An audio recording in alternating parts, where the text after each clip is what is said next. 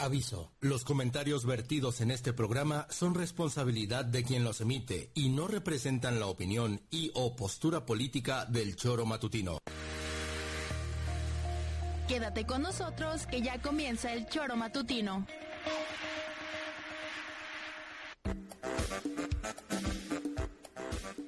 Porque somos quienes alegramos tus mañanas. Interactúa con nosotros y búscanos en nuestras redes sociales como El Choro Matutino. Sintonízanos desde nuestra página web www.elchoromatutino.com y llámanos a cabina al 777-311-6050. De lunes a viernes, de 7 a 9 de la mañana, por Radio Desafío y también por Irradia FM 103.7. Somos la mejor revista informativa del país. Somos...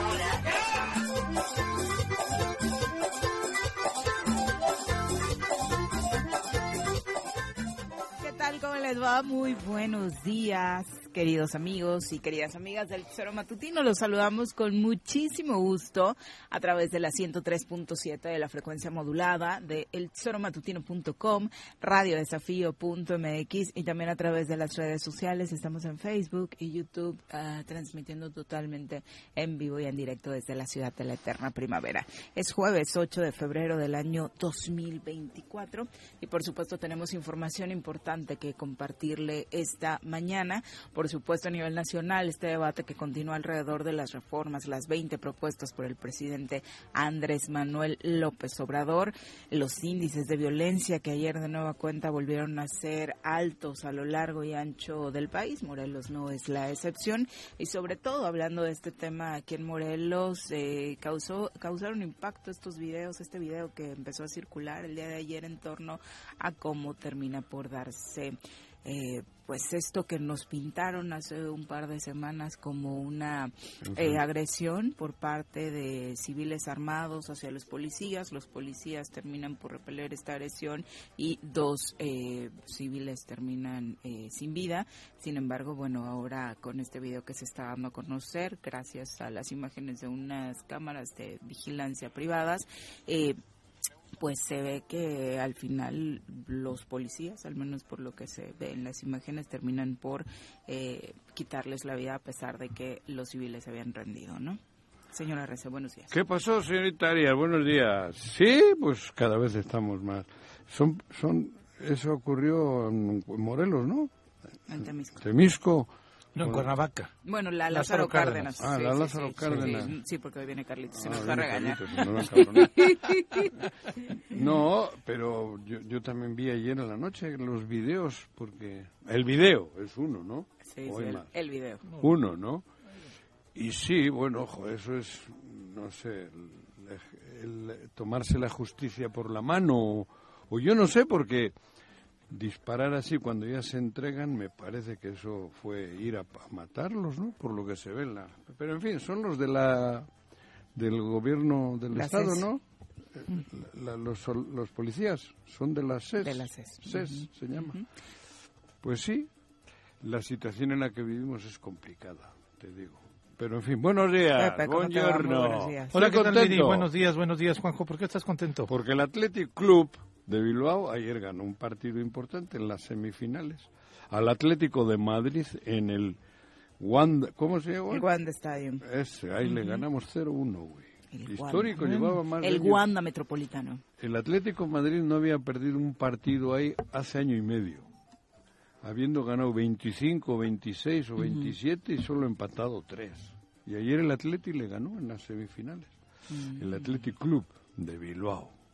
Estoy contento. Qué Me bueno. gustó. Qué bueno. Fue una- un partidazo. Por eso estoy contento. Y luego ya aterrizas en Morelos y está cabrón. Pepe, buenos días. ¿Qué tal, Juanjo? Buenos días. Buenos días, Viri. Buenos días, auditorio. Lo que vimos ayer, lo que estamos viendo en redes sociales, a mí me parece gravísimo. Que la actuación de la policía, porque algunos van a decir, y vi algunos comentarios en redes, ¿eh? así se le tiene que tratar a los criminales, así debe de actuar ¿Y la son policía. criminales? Pues es que para empezar no lo sé. Eh, Decían que llevaban armas, ¿no? En algunos, este... Que la agresión, Eh, es que ahora ya agresión, que sí. creemos, ¿no? Sí, sí, sí. Ahora, Mira, el, el eh, comunicado de la CES, el día eh, que 28. ocurrieron los hechos, el 28 de enero, tiene dos, cuatro párrafos. No dice mucho. La Comisión Estatal de Seguridad Pública informa que la tarde de este domingo se recibió un reporte en el Centro de Coordinación, Centro de Comunicación y Cómputo social 5, el cual indicaba que una unidad de la Policía Morelos había sido atacada por civiles armados y solicitaban apoyo los elementos porque estaban siendo agredidos con disparos de arma de fuego. Los hechos se suscitaron sobre la calle 18 de marzo de la colonia Lázaro Cárdenas del Río, en el municipio de Cuernavaca, límites con Temisco. Derivado de los hechos, se implementó un dispositivo de búsqueda por aire y tierra para la localización de los presuntos, ya que se habían dado a la fuga. Asimismo, se inició la persecución de una camioneta Cherokee color azul, lo que derivó en un enfrentamiento entre los agresores. El tema es que en el video que vemos no se ve ningún enfrentamiento. No. ¿no? Con los uniformados perdiendo la vida dos personas que viajaban a bordo del vehículo. Ya ni viajaban, estaban estacionados dentro de un domicilio Por particular. por eso está el Que es video. donde se graba. Y después ya dicen que el lugar arribó personal de la Agencia de Investigación Criminal y demás. Bueno, lo que no se detallaba es que algunos sabíamos que desde el mismo día los cuerpos que se habían encontrado de estas dos personas estaban al interior de un domicilio. Pocos lo sabíamos, nadie lo refirieron ninguna dependencia, principalmente la CES, que fue la eh, correspondiente a esta acción, ¿no? Tenemos ahí eh, otros datos que de pronto ahí le vas encontrando, ¿no? De que la policía de Cuernavaca estaba en los límites justamente esperando a que la policía dijera, la CES, necesito que ustedes me apoyen, pero el apoyo lo pidió la CES para la misma, los mismos elementos de la CES. Lo que vimos ayer es una ejecución. La persona que estaba dentro del vehículo gritaba ya, hasta aquí, porque además el video sin audio perdería quizá eh, gran parte de la dimensión de lo que ocurrió en ese día.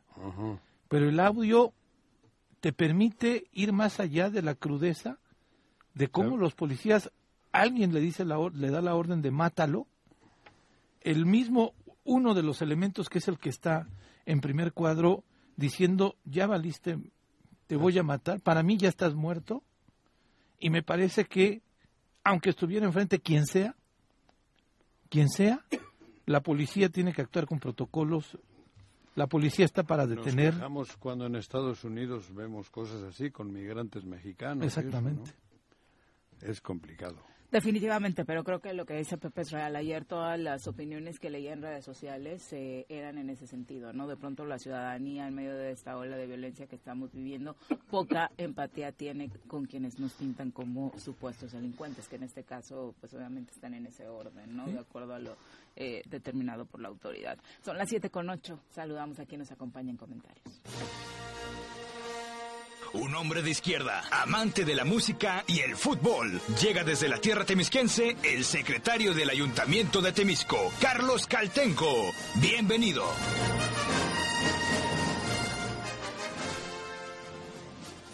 ¿Cómo te va, Carlos? Muy buenos días. Buenos días, este, pues con sentimientos encontrados, ¿Y eso? porque ayer, pues, eh, la- los municipios deben de tomar acciones decididas en contra de la inseguridad y Temisco lo está haciendo. Entonces ayer firmamos ya por fin el convenio de donación de- del predio de la de la Guardia Nacional. ¿Va a haber un cuartel? Va a haber un cuartel. Pues, este bueno. cuartel se va a iniciar su construcción ya pronto. Qué bueno. No más de un mes.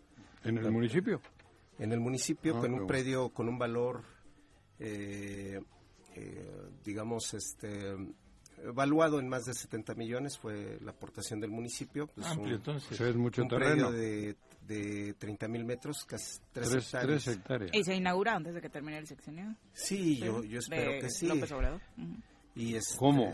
¿En seis, en- en seis meses van a hacer la obra? Sí, ¿Ah, sí, sí? el ejército construye muy rápido. Rápido, oh, cabrón. Y este y por otro lado, pues eh, volvemos a repetir esta. La Lázaro Cárdenas, de los Cuernavaca, sentimientos encontrados. Cuernavaca. Porque La el video que Lázaro está circulando dice Temisco. Ampliación Lázaro Cárdenas, este, la de 28 Cuernavaca. de agosto, Pero ya lo- ya aquí el ajonjolinar es Cuernavaca. Pero ya lo dijeron aquí, güey. Y Pero el video que está circulando dice creo yo, Ah. creo yo, en- digo, yo no, no puedo dar cuenta de lo que sucedió, de lo porque no ocurrió en Temisco y, y además Bueno, no fue la autoridad de Temisco quien Claro. intervino, fue la Ah, CES. La CES, ¿no? Eh, eh, pero ese polígono es un problema porque hay un vacío de autoridad, Claro. es tierra de nadie. Como ocurre en las lagunas de Zempoala, Y cabrón, Cuernavaca que- que no Es Estado de atiende. México. Bueno, Cuernavaca no hace presencia centro- y lo no es cierto. Lo central del Yo evento, sí tengo otros lo central datos. del evento es este es Cuernavaca o es la ejecución que hicieron policías hacia dos personas, Carlos. No, pa- para, para mí es Cuernavaca. Sí, por eso, o sea, eso no es- eso no está en, en duda. De hecho, yo yo dije es Cuernavaca, pero el problema es la no actuación de la policía o la ejecución de los policías a dos civiles que ya estaban eh, rindiéndose, Sometidos. sometidos. Pero además este asunto de la laguna que existe en el mando de poder en esta zona no es de este trienio. No, Mm. no, No, es de esta administración Es- en la es que literal en la una que favela. Uriostegui dice Ese vamos a estar fuera favela. del mando Insisto coordinado, que es se histórico. a que se lava las manos el Estado de México y el Estado de Claro. Morelos o Huichilac y ay, güey, Ocuilan. Ocuilan sobre lo que ocurre en, en, en, una parte es Ocuilan y la otra es Huitzilac. Donde pase en una, pues es responsabilidad del municipio y del estado donde ocurren las cosas. En este caso es Cuernavaca. Es. Punto. Pero sí es escalofriante el video, joder. Digo, yo no lo quiero magnificar mucho porque, bueno, Sí, se alcanzan Es a escuchar pedo. los audios Los que, audios, que los eh, presuntos delincuentes ya están sometidos y ellos mismos Se gritan, entregan, ya ¿no? estuvo, ya estuvo. ajá.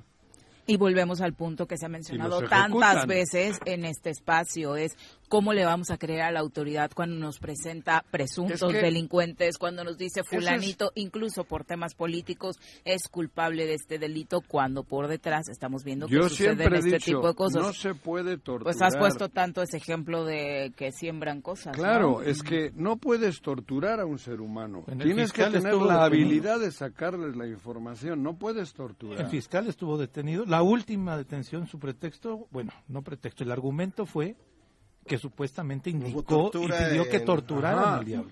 Ahí está el fiscal. Y ahí todo el mundo decía, qué bueno, que actúen, que el fiscal es un... Que lo detengan que lo inmediatamente. detengan ¿no? inmediatamente. Aquí hay un silencio de la autoridad en este momento. Claro, Aquí pero hay una es- evidencia y tiene De que todos, ¿no. Pepe? O que- sea, pero yo como ser humano, viralizado la imagen, pero no he leído ninguna exigencia, ninguna exigencia pero por, eso yo como ser humano actores políticos entiendo de que la sociedad puede estar encabronada. Harta. claro. Estamos encabronados. Pero te toca estar del otro lado, como me ha tocado a mí, y es difícil poder entender cómo ejecutas a un ser humano, como lo vi en el video de ayer. Parece una película de, de- de- de Hollywood. Eso, si nosotros como seres humanos lo aceptamos, luego te toca del otro lado. Y está cabrón estar del lado de, de- de- de- de cuando te chingan Sí, claro. si te siembran algo, si te entregas porque o, o si eres inocente y te quieren hacer culpable, yo creo que es muy serio lo que lo que se ve en ese video. Es fácil de decir que chinguen a su madre, que los maten y tal, pero ¿y si no eran? Y si es tu hijo y es inocente, y si eres tú, Y los delincuentes deben ser detenidos, no Exacto, la policía debe de estar preparada para la de- detener. Hay sistemas, hay preparación para investigar, para Mm. todo. Porque nos ha tocado, a mí me tocó en, en- con el gobierno de Franco, pasar las jodidas. Claro. Nosotros hemos visto cómo han, han- han fusilado, han matado a nuestros abuelos, solo por el delito de ser vascos. Entonces, y los españoles fascistas decían que se chinguen, hay que matarlos. Por eso digo, cuidado.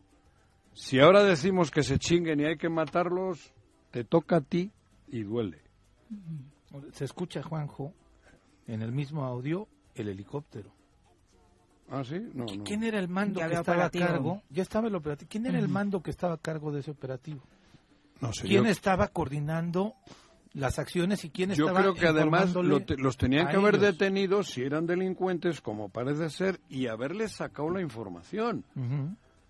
O sea, ¿quién hay detrás? ¿Quién ma- Porque supongo que, que- que es un... ¿Por qué el ataque a la patrulla, no? Claro. Porque en ese Que momento en ya en lugar estaban de asesinarlos, rodeados. era mejor... Es lo, lo, lo que te iba a hacer Es lo legal. Lo legal es detenerlos y luego, con habilidades, con, con profesionalismo, sacarles la papa, sin tortura. Porque tampoco es válida. Entonces, yo creo que por ahí va el asunto. ¿Por qué los ejecutan? No sé.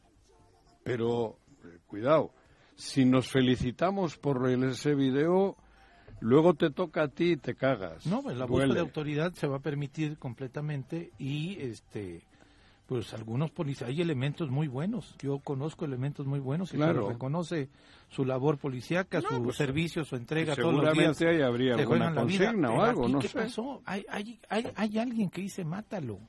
¿Quién es el policía que dice mátalo? Pero además, ¿quién lo Pero permitió? mataron a dos.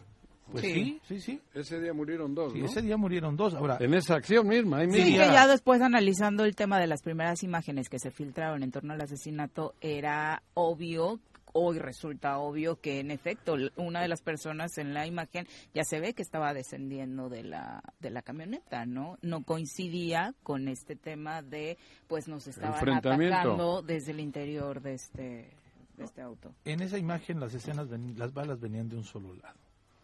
Y duele ver que una corporación en la que deberíamos de confiar. ahora Antes criticábamos o hemos criticado fuerte al ejército, ¿no? Sí. Porque el ejército normalmente, en su educación, en su preparación, normalmente, pues sí, se- es eh, mata- disparar Sí, y sí, sí. matar, ¿no? Porque enfrente tiene un, uno que está haciendo daño a la nación, Un extranjero, un invasor o qué es para eso que el ejército. Y, la, y decimos, la- el ejército no debe hacer funciones de policía precisamente por esto, porque la policía debe de estar preparada para detener a los delincuentes y sacarles la papa, Sí, así es. la información y, y así ir cercando e ir evitando que haya más delincuencia. Así dudo. Dudo y insisto, a mí todos las, los, los mensajes que están enviando de que se chinguen y hay que matarlos y tal, aguas. No, pero eso, eso es un tema aparte. La Sí. percepción ciudadana es una cosa. Lo que No, tiene no, que suceder pero legalmente tampoco debemos es ir en esa educación, ¿eh? Porque yo creo que es al revés. Debemos de ser siempre buscar la justicia.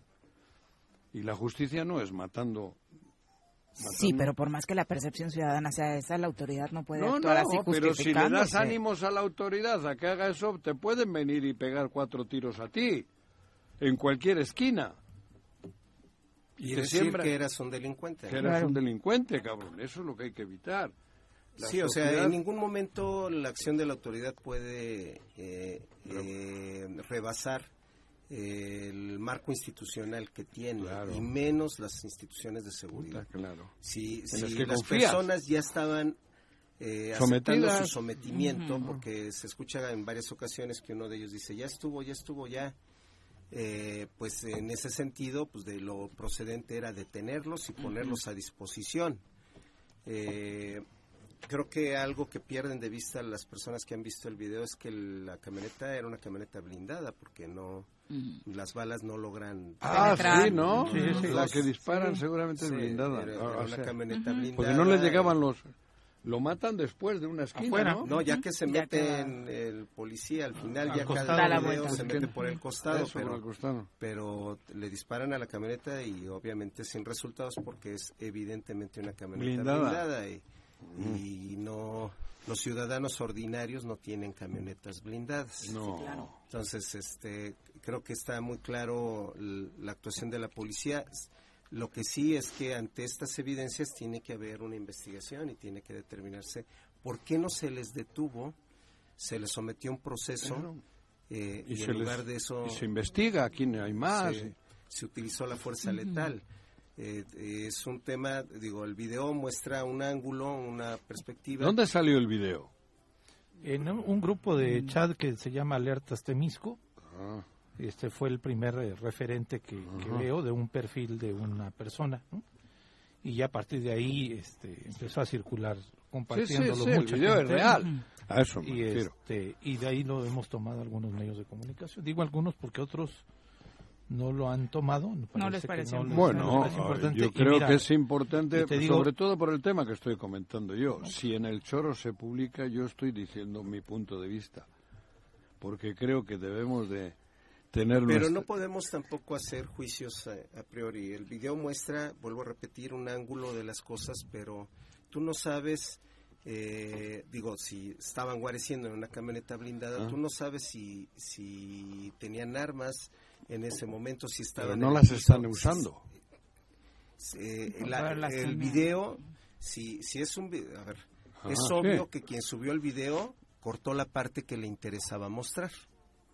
Sí, ¿Por qué no Carlos. pasan la parte previa? Pero entonces hay que ¿Y por- matar a, a todos los delincuentes, según No, tú. ¿Por qué no pasan la parte previa?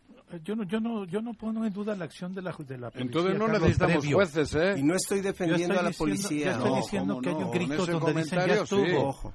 Ya Y- estuvo. Ese ya comentario estuvo, yo creo que estuvo. sobraba, no, Carlos. Para mí ya te ya estás muerto. Mátalo. Son las son las órdenes Sí, que les da la hay otra, otro evento donde también ahorita estás muy indignado. Ya hace 15 días desaplaudías a los, a los, Yo- a los yo mismos les elementos. yo les déjame aplaudí, terminar, claro, déjame Carlos. terminar.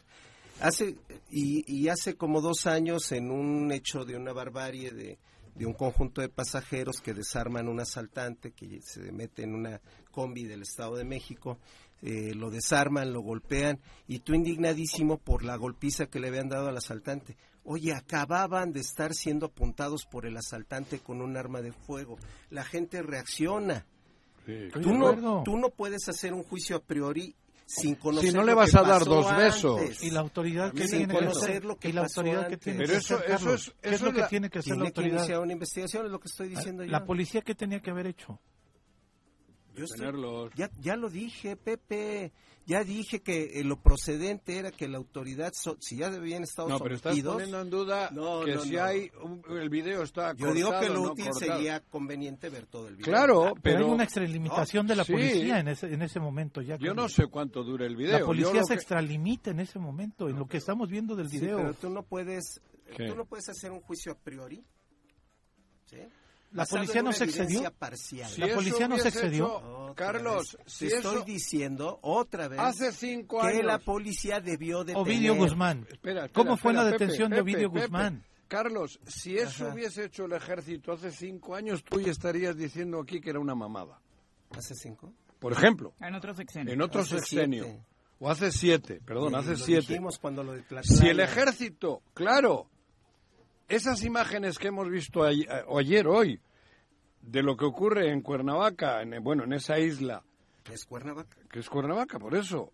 Sí, eso ya está. Lo que te quiero decir es que si cuando nosotros hemos criticado al ejército por Es que yo ejecutar, no- yo escucha, no te cuestiono, yo no te cuestiono. no, sí, ya, es que contigo. solo, no, por eso, Carlos, pero yo estaba diciendo para mí que si se ha publicado y se publica eso, yo no estoy hablando en defendiendo ni al delincuente ni. No, para nada. Estoy diciendo que la sociedad no podemos enfermarnos.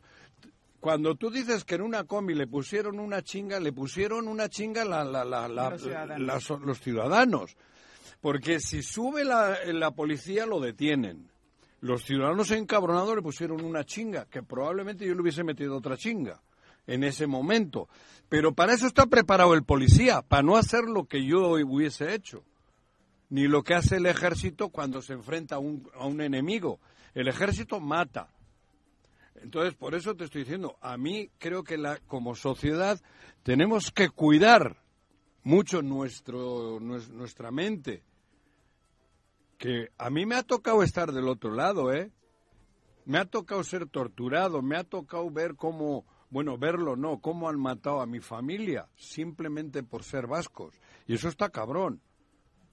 Estos seguramente han sido gente delincuente, pero ya los tenían sometidos. Ahí está la preparación. no hay correcto, eso te decía, y Carlos. eso nadie lo está discutiendo. Este, no, por eso. Me pregunta, La- la- Pero Me poner en duda El- los elementos de la policía debían haber este, puesto sometidos los poner- tenían. ponerlos a Yo disposición no sé antes en el video si les Estoy metieron acuerdo. 40 ráfagas.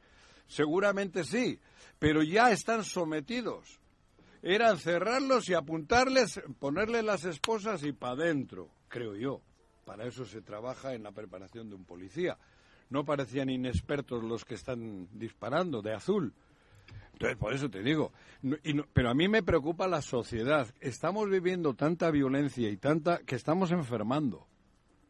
Enfermando. Yo entiendo que hay momentos de rabia, como ese de la combi, que le puse una chinga al rata, cabrón, porque estaban hasta la madre, como ha ocurrido aquí.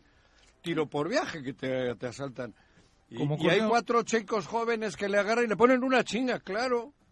Pero si llega un policía, les para a los que le están poniendo una chinga, lo detienen y lo llevan. Como ocurrió en, en Huitzilán, la policía permitió que hubiera un linchamiento también ahí. Claro. Y lo reconoció el secretario de gobierno, que él dio la orden de que no entraran. Lo dijo Era así. Pablo Ojeda. Tal cual, Pablo Ojeda. Tuvo proceso Me precisamente pregunto, por eso. exactamente, Creo me que además sufrió una condena, ¿no? Me Algo. pregunta alguien del auditorio Pepe, y cuando matan los criminales a sangre fría, ¿qué? No, Tiene joder, que pues, actuar la autoridad. Cadena perpetua. Hay criminales porque la autoridad no está actuando. No estamos actuando lo suficiente como autoridad y como sociedad. No, pero ese criminal, para eso- Y vuelvo a repetir, Cadena el, perpetua. el tema en ese polígono es porque es tierra de nadie, es una favela. Yo lo estoy diciendo a nivel nacional. No atiende. Yo estoy diciendo a nivel nacional. No, pero sí hay que Y señalar eso las es lo cosas más son. desafortunado para la población que ahí vive, porque vive me ahí. parece que es algo que hemos dejado de dimensionar, ¿no? Eh, reportamos sin- noticias, nos confundimos si este Misco Cuernavaca, pero hay ciudadanos Sí, buenos claro. viviendo Pero ahí. ahí, ahí, ahí y que creo que n- deberían de están ponerse de totalmente acuerdo. abandonados. No ponernos de acuerdo, nosotros no tenemos que ver. Cuernavaca tiene que hacerse cargo de su territorio. Tan, tan. Para mí no. Punto, se acabó. Joder, cabrón. Nosotros estamos entonces, haciendo, nosotros estamos... entonces los de Guerrero que se vayan a la No, chingada. No, Juanjo, no. Si es frontera. Nosotros, Joder, es que cabrón. tienes que entender, hay No. límites jurídicos Sí, que te impone el pero- 115 constitucional. Pero, pero Para Juanjo, Temisco- o sea, para y yo- Temisco y nosotros, Pero si no nosotros estamos que actuando, ustedes. Juanjo, nosotros estamos actuando de la forma Nah, correcta. eso no no, estoy de no, acuerdo. estoy de eso sí acuerdo. me molesta. Pues que claro te sí, moleste, cabrón. Claro Pero ¿cuál que sería desde tu punto de Estamos vista la, actuando- la deja terminar, deja terminar. Pero no, no me has dejado terminar tú a mí. Estamos actuando de la forma correcta porque estamos generando No, para mí no. condiciones para que se instale una comandancia cerca del pueblo. Para mí deben de estar De la en- Guardia Nacional. trabajar en conjunto Toda vez ustedes que y la los de autoridad Cuernavaca. responsable no actúa. No, no, no. Ah, no. Me Pero lo bueno. impide el 115 Para- Entonces, si hubiese para sido un metro en tu la- territorio, estarías cagado hoy. ¿Qué? Para mí somos morelenses Claro, todos. pero lo estaríamos asumiendo. ¿Cómo asumiendo? Sí, si hubiera ocurrido en Temisco. Te estás lavando las manos como debe de ser. lavando la mano. ¿Cuál Estamos Porque estás, actuando. venga a decir es Cuernavaca, es Estamos Cuernavaca. donando un, ter- un territorio grande, un terreno grande para una comandancia de la Guardia. Sí, pero yo no te 70 he querido- millones de pesos vale Yo solo he querido decir que para mí no puedes de- decir que es Cuernavaca. Claro, está bien, pero creo que debería... Tiene que asumir debería- su responsabilidad Cuernavaca. Tenemos dos años pidiendo eso. Sí, pero yo estoy pidiendo por la sociedad que se implementen mecanismos donde trabajen de- en, en conjunto. Para eso dicen que hay un mando coordinado, ¿no? Que no Para firmó eso- Cuernavaca. Pero ¿Eh? que eso no exime que la Pero eso, el gobernador de dónde, de. Pero Rusia. le estás hablando a la comisión No, porque yo sí, yo sí coincido. No, al municipio. No, yo no, yo no estoy decía al municipio. Es estoy que de pronto reclamando- creo que lo de Estoy Carlos reclamando es po- a las policías. Yo no estoy reclamando al municipio de Temisco ni al de Cuernavaca. No, hay que reclamarle al municipio de Cuernavaca el vacío de autoridad. Bueno, Eso sí hay que reclamarle. ¿Por qué es tan omiso en no tener presencia policíaca en esa zona? Por eso te estoy diciendo que ahí que deberían sí de trabajar en conjunto, por Ellos supuesto. que ahí la hay y yo sé de cuántas patrullas había cercanos al, al evento. Pero igual, pero está bien, es Cuernavaca. Y entonces es Cuernavaca. Yo creo que las policías en el Estado y en el país deben de trabajar en unión, coordinación. Para eso dicen que el mando coordinado, aunque Cuernavaca no haya firmado, el- la responsabilidad de la seguridad es del gobierno. Pareciera que Juanjo y Pepe ¿Qué? defienden No, la conducta no, ¿cómo? omisa de Cuernavaca. ¿cuál? ¿De qué estoy hablando yo de defender? que Si estoy hablando de las policías. Cuernavaca no lo firmó. De- dices que Cuernavaca, debe ¿por qué va a firmar algo que no, funciona? Pero si no funciona. Pues cómo. Pero si no funciona, ¿funciona el mando coordinado? ¿Dónde ha funcionado? ¿En, en, en Cuautla funciona? Entonces, por eso yo no te... No, no, tú me estás diciendo que yo estoy no sé qué madre. Yo no, yo solo estoy diciendo que sí debería de haber un- una coordinación entre las policías. Debería de haber. ¿Para qué? Pues, pues para que no haya esas lagunas, para que Cuernavaca no se lave las manos, que, que, que, que tengan las policías como deben de ser. El hecho de que haya un metro de frontera, ya me lavo las manos. No, hombre. No hay un no. metro. Bueno, la, la- la frontera es 60 una línea imaginaria. No La frontera es una línea imaginaria. más de Donde 100 hectáreas de territorio ahí, Bueno, sí, pero la frontera es una línea imaginaria en todo el mundo. pero es un límite. Sí, por eso. A ver, yo- yo sí, no- yo no pero quiero- Una colonia sí, entera. Sí, pero no le dices al delincuente, ay, estupendo, güey, porque ya pasaste al otro lado. Como- No. Como me dijiste que yo defiendo a Cuernavaca y demás, yo estoy diciendo que la policía estatal tiene la capacidad de acción Claro, por eso actuaron. y que Mal. mal actuaron. Y ma- actuaron. Qué al mal actuaron. resolvieron mal. Joder, resolvieron mal. No resolvieron, Por Carlos. eso, pero actuaron. Hubo un exceso Lo en la que- actuación de la no resolvieron, lo que aguas. tú no me entiendes. No digas no resolver. No, me es que, es que no me dejas terminar ahora a Ok, mí. no termino. Me parece que a mí no resolvieron, Carlos. Hubo una mala actuación de la policía. Joder, criminal. No, mala no, criminal. Así resolvió la acción, lo resolvieron mal. De forma criminal. Resolución, terminación. De forma criminal. Ahora ya está, vamos a hacer discusiones No, no, gramaticales. no, aquí pe- pero de este, a el centro es ese, de la- del, el centro del debate es ese. Que la policía actuó mal Sí. matando a dos personas. Ese es el centro de tu debate. De mi debate no. Es, ¿Por qué? Porque tú no vives en Temisco. Yo vivo cotidianamente Entonces la en policía Temisco. puede matar a quien sea porque ¿Quién te está- a ver, ¿por qué me pones eso como si yo lo hubiera dicho? No, Porque esas, ese es esas son conclusiones que solamente están en tu cabecita, Pepe. no, la La, actuación la de la situación fue un concreta, la situación concreta es que ese polígono Estamos hablando de este estamos hecho, hablando Carlos. de todo lo general. ¿Cuántos policías, cuántos ejecutados ha habido por la policía? No Ningunos más. Son estos nada más. Y lo que trajimos a la mesa fue este hecho. No todos los dos años, no todos los 100 años, que hay un vacío legal y un absurdo de que una parte que está geográficamente alejada de Cuernavaca pertenezca a Cuernavaca. Pero es una no decisión que política. que no tenga autoridad. Sí, sí, sí, estoy de acuerdo. Debe tener Estoy de autoridad. acuerdo contigo en eso. Es una estupidez que esa parte geográfica de, de Cuernavaca le pertenezca Creo a Cuernavaca cuando... desviado te- ahora sí, la- claro. el tema A mí me parece que el centro del tema es No. la actuación de los policías sobre este hecho. Si queremos debatir lo demás, lo debatimos también, pero estoy debat- aquí hubo un exceso.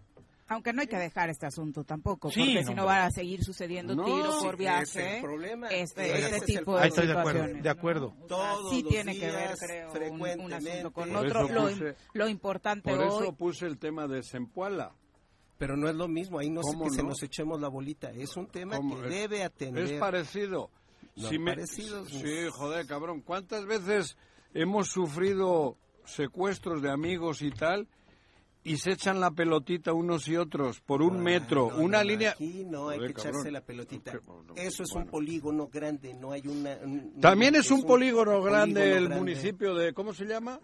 Ocuilan. Ocuilan, cabrón. Creo que es el tercero del que estado. hacerse responsable. Ocuilan. Pero, pero en esa línea imaginaria de entre Morelos y, y Estado de México están ocurriendo barbaridades y porque no se ponen de acuerdo, que es lo que yo pido, estamos viviendo, o lo que se ha vivido, en, en- en- se- hablamos de Zempoala, pero Zempoala una parte es Morelos y la otra es No, Estado. Nada que ver. Ah, bueno, para ti no, para mí sí, para mí el hecho de que estén un metro allá y sea Estado de México, No, nos lavamos la ¿quién se o al revés. bolita? ¿Quién se echa la bolita? ¿Ellos? ¿Quiénes? Aquí, ¿quién se echa? En el caso de la isla, ¿quién se echa la bolita? ¿Qué isla? Estamos La hablando colonia del- Lázaro evento. Cárdenas Eso, junto con ¿quién se echa la la bolita? bolita. Tú a Cuernavaca le No, acabas de echar ahora. No, Cuernavaca tiene que hacerse responsable. Por eso la bolita se la has La echado a Cuernavaca. Está en su cancha. ¿Quién echa la bolita? Tú le has echado a la Cuernavaca. Está en su cancha. Sí, pero en Todo lugar de... tiempo llevamos llevo Pero la- años en estos pero con micrófonos esa- diciendo Sí, el yo vacío también de llevo años autoridad diciendo- que hay en la isla. Claro, eso es porque no hay una, una coordinación como debe de ser a nivel seguridad. Como debe de ser, no como es ahora, como debe de ser. Eso sería lo ideal, que haya una coordinación como debe de ser y para eso la cabeza es el Ejecutivo. Aquí y en Bilbao.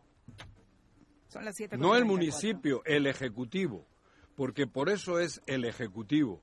Y debería de estar bien, de, de buena, de buena vibra todo el mundo, y no pensando aquí que yo no firmo el, el convenio ese de mierda, porque tú lo que quieres es llevarte el presupuesto que manda el gobierno federal, y lo quieres administrar tú y te chingas una lana. Así de clarito es. Y mientras tanto sufrimos esta situación. Ya ves cómo ya terminó Juanjo justificando ¿Qué? que no invierte y no ¿Quién? actúa en Cuernavaca. Cuernavaca. Cuernavaca no, yo estoy hablando del Ejecutivo. No le echo la culpa ni a Temisco. Si hubiese ocurrido un metro más allá que este Temisco... No, no es un metro. Bueno, claro que es un metro, es una punto- línea imaginaria. desde- no, ninguna, imaginarias ninguna ni- frontera es un... es- Cacahuates. no, No. todas las fronteras No. son líneas imaginarias, Está salvo cuando los gringos ponen los muros. ¿Cuál línea imaginaria? Claro que sí, claro que sí, no podemos estar... vergüenza, Juanjo, de veras. Vergüenza la me, vergüenza. me das tú, Qué vergüenza. esa es la que me das Lo, tú lo cierto es que el trienio pasado estaba firmado el convenio de mando coordinado por parte del Ayuntamiento de Cuernavaca y ocurría exactamente ¿Ah, sí? lo Ah, mismo. ah, ah, O sea, entonces... eso, eso, Ah, sí, pero no. si entonces... Ah, el año había convenio Sí, claro. y pasaba lo mismo. Claro. Entonces, ¿qué me dices, Carlos? Vacío de autoridad. De- del- del Ejecutivo, entonces, ¿no? Vacío de autoridad. Pero del Ejecutivo, Sí. ah. Vacío de autoridad. ¿Y De quién los era? el- dos. Ah, ah, ah, ahora, antes era de los dos. No, del, sí, del estatal y del municipal. Pero si hay... De. Dices que había un man- firmado... Con Antonio Villalobos estaba firmado el Ah, convenio ¿sí? de mando coordinado. Ah, entonces, con ¿qué? ¿Y, estaba la. ¿y ocurría lo mismo? Exactamente lo de mismo. autoridad. Del El gobierno... fondo es el vacío de autoridad. que 7 hay. con 36, Bueno, tenemos pausa. Tan, Volvemos. Tan, tan. Yes. Bueno, ¿quién habla? El choro matutino, buenos días. Contáctanos, dinos tus comentarios, opiniones, saludos o el choro que nos quieras echar. Márcanos a cabina 311 6050.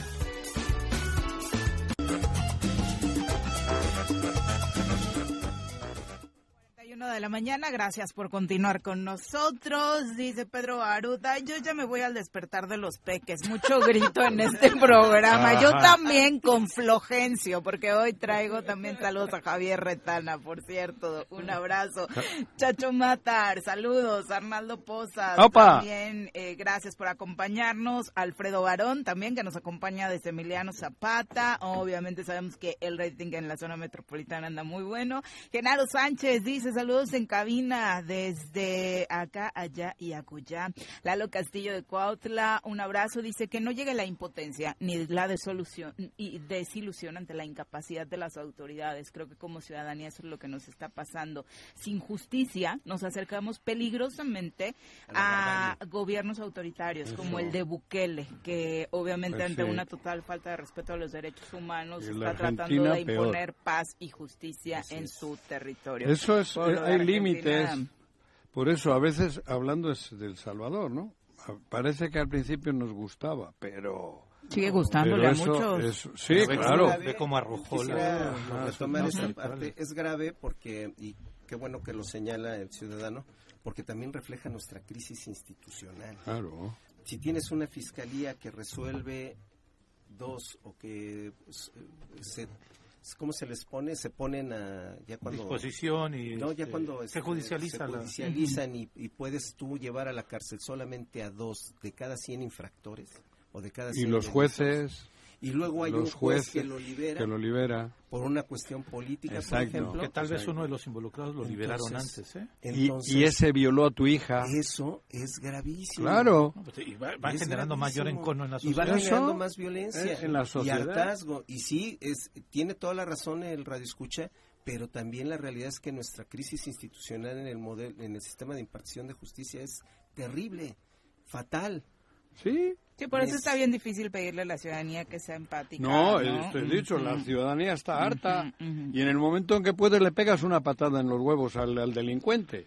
Y- sí, y Morelos- pero para eso tiene que haber un sistema, una autoridad no corrupta, limpia, sana, con, con, con- ¿cómo se dice? cuando Con vocación. Eficiente. Claro, joder. Porque además Morelos estamos en los últimos lugares en procuración de justicia y también en los últimos lugares en que la eh, Tribunal Superior de Justicia realmente también concluya los casos. Los que sabemos qué ocurre, No, hombre. tenemos mucha culpa, porque lo estamos permitiendo. Porque muchos sabemos lo que ocurre, que con dinero baila el perro Sí. Sí, la y, justicia y es nos la estamos rico. comiendo. Exacto. Y eso hablo a los medios de comunicación en general, porque aquí debatimos. Carlos tiene un punto de vista, yo tengo otro, tú otro, Viri otro, y debatimos. Eso es lo que hay que hacer. Con, con el respeto, porque aquí podemos levantar la voz, pero hay respeto. Eso es lo que debe de hacer el que tiene la posibilidad de informar a la- al- al pueblo, Sí, a la no se trata pública. solo de ser Claro, voceros de No, una parte. no, no, claro.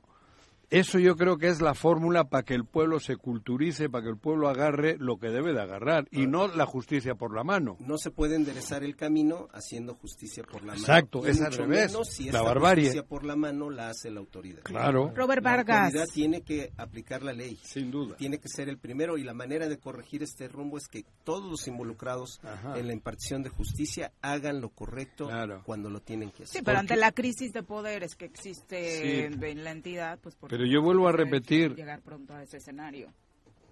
Si te ocurre del otro lado y tú eres inocente, que ocurre cotidianamente, en la cárcel hay más inocentes que, que los que deben de estar, eh, que los que, que los culpables que están en la calle, ¿eh? O sea, imagínate el extremo este de que te metan, te maten. Que a mí me ha tocado vivirlo, por eso lo digo con toda franqueza. Hostia, por el hecho de ser vasco mataron a, lo- a nuestros abuelos. A balazos. Entonces, joder, no podemos permitir eso. Eso es la barbarie. Y el fascismo es barbarie. Y eh, si dejamos que esto continúe como va Morelos, vamos a vivir todos en la barbarie o en la burbuja de vivir en, en, en- ¿cómo se llama ahí donde vive el gobernador? En Tabachines. En Tabachines, cabrón, y poner un búnker. O en hacer crecer las bardas y Eso, electrificarlas. eso. y- es, Y es vivir vivir presos, de púa. presos y, en y- nuestro y propio... comprar blindados todos Sí, y la chingada. y- eso es es- eso no es vida, güey. Eso es absurdo. Robert Vargas dice, pregunta, si por el delito de tortura eh, con fuero agarraron al fiscal, por el delito de asesinato de sus subordinados, ¿podrían detener a Guarneros? Pues probablemente. Y yo creo que hay mandos ahí que tienen que probablemente, pero no va a corresponder, ¿eh? Es que eso es lo que eso, te digo. pero no creo que sea una escena que veamos. Habrá mandos intermedios, pero no va a ocurrir. No va a ocurrir, joder. No va a ocurrir. Y, eh, y luego esos videos que circulan, pues nos están mostrando nuestra cruda realidad. Sí. Es el termómetro de lo que vivimos. José Luis Portugal, abrazos hasta Tepalcingo. Ricardo Rodríguez dice buenos días. El video solamente muestra una parte y no podemos juzgar algo que no conocemos. sí, Quizá no, no, sea la mejor forma de actuar de los policías, pero ellos están en desventaja porque sus nombres son públicos, porque su familia está en riesgo, porque son servidores que todos los días están enfrentando. Entonces, ¿por qué este tipo de criticábamos al ejército? Entonces, si yo le pego un balonazo en los testículos a un jugador y viene y me rompe la tibia y peroné, Sí, pero ¿qué pasa? Juanjo, eh, tiene razón. No- no me tiene que romper la tibia y la peroné. película completa para hacer un juicio de valor. No, yo no necesito la película completa, disculpa. Porque la película completa, completa es entonces decir que mi abuelo, como era vasco, tenía que haber nacido andaluz y no vasco, porque le mataron por ser vasco. No, lo mismo. Pero- Yo no sé lo que ocurrió antes, pero ya estaban sometidos. La policía... ¿Eso qué ti- tiene que ver con la Navidad, Juanjo? No, no, no, es que para ti nada tiene que ver, para mí sí. Sí tiene, yo no sé qué pasó antes o después. Yo no sé si dispararon o no. Seguramente eran delincuentes, pero la policía está para detener, no para ejecutar. Y eran mayoría. En el video se ve. ¿Qué pasó antes del video? No sé. Ni me importa. ¿O realmente creen En- que en- algo en que hubiera sentido- ocurrido antes alcanzaría a justificar esta escena final? Claro. que no. Por eso, eso voy, joder. Yo creo que la policía por esos minutos que se ven ahí, tuvo todo para detenerlos, ponerle sus esposas como se ve que debe de hacer una policía y llevarlos detenidos e investigar quiénes son y buscar el hilo porque seguramente es un cártel. Para eso, para detener a más del cártel y evitar que en esa zona de Cuernavaca sigan delinquiendo, delinquiendo sí, sí, sí, Los, los del cártel, güey. Y detener a las cabezas, no simplemente a los hombres de batallón, porque por, eso, están llenos nuestros, nuestros penales, ¿no? Sí, solamente ellos. Yo creo que, la policía para las eso cabezas están muy tranquilos sentados en un restaurante de carne. si hubiese sido el ejército... nos los topamos, nos los topamos seguramente. Si hubiese sido el ejército desde la izquierda, estaríamos poniéndoles una chinga. También la cabeza de la CES está muy tranquila, quién sabe dónde, porque no aparece. Bueno en todo el tiempo, ¿eh? en los cinco años que llevamos en el gobierno. Y tan es así que el video empezó a circular a partir de las seis de la tarde y hasta este momento de ayer. ayer. lo sacaron. Y hasta este momento no hay un solo comunicado, ni siquiera desmintiendo. no, pero del gobierno y también entiendo todos los que están hartos y dicen, pues sí, la justicia, pero te, insisto, a mí me ha tocado vivir del otro lado. Vicky Jarquín dice un abrazo para todos y perdón, pero no es posible que los malos los hagan estar enojados hasta entre ustedes. Eh, no deben llegar a esos límites. yo no estoy enojado. Reyes Bell, saludos. José Luis Martínez dice buen y bendecido día. Triste lo del video, pero eran sicarios que no se tentaban el corazón para matar. Y, si los hubieran detenido, al ratito los jueces los hubieran dejado en libertad para seguir matando gente. en Estados Unidos, los policías, desde que recibieron agresiones, no paran de matar a delincuentes. Y a los mexicanos que están en la como frontera. Que haya ¿eh? mejorado la situación en Estados Unidos. No, y a los mexicanos les han matado, y a los negros, ¿eh? por ser a negros. Los grupos minoritarios, sin duda. Aguas. A ver, por eso, ella ha dicho, alguien, ya ha dicho que era un sicario, ¿no? El rey escucha. Ah, seguramente tendrá todos los datos para saber que era un sicario. Sí, es cierto, hacía mucho calor. No funciona. es que desde ayer está fallando, está fallando el gas. Olía feo como Juanji. Eh, que La Vega, por cierto, te dice que hoy vienes muy guapo, que no pelees, Juanji. Que vengo guapo. Sí, la Vega, vengo bien vestido. Ah. Guapo pues siempre. ¡Ah!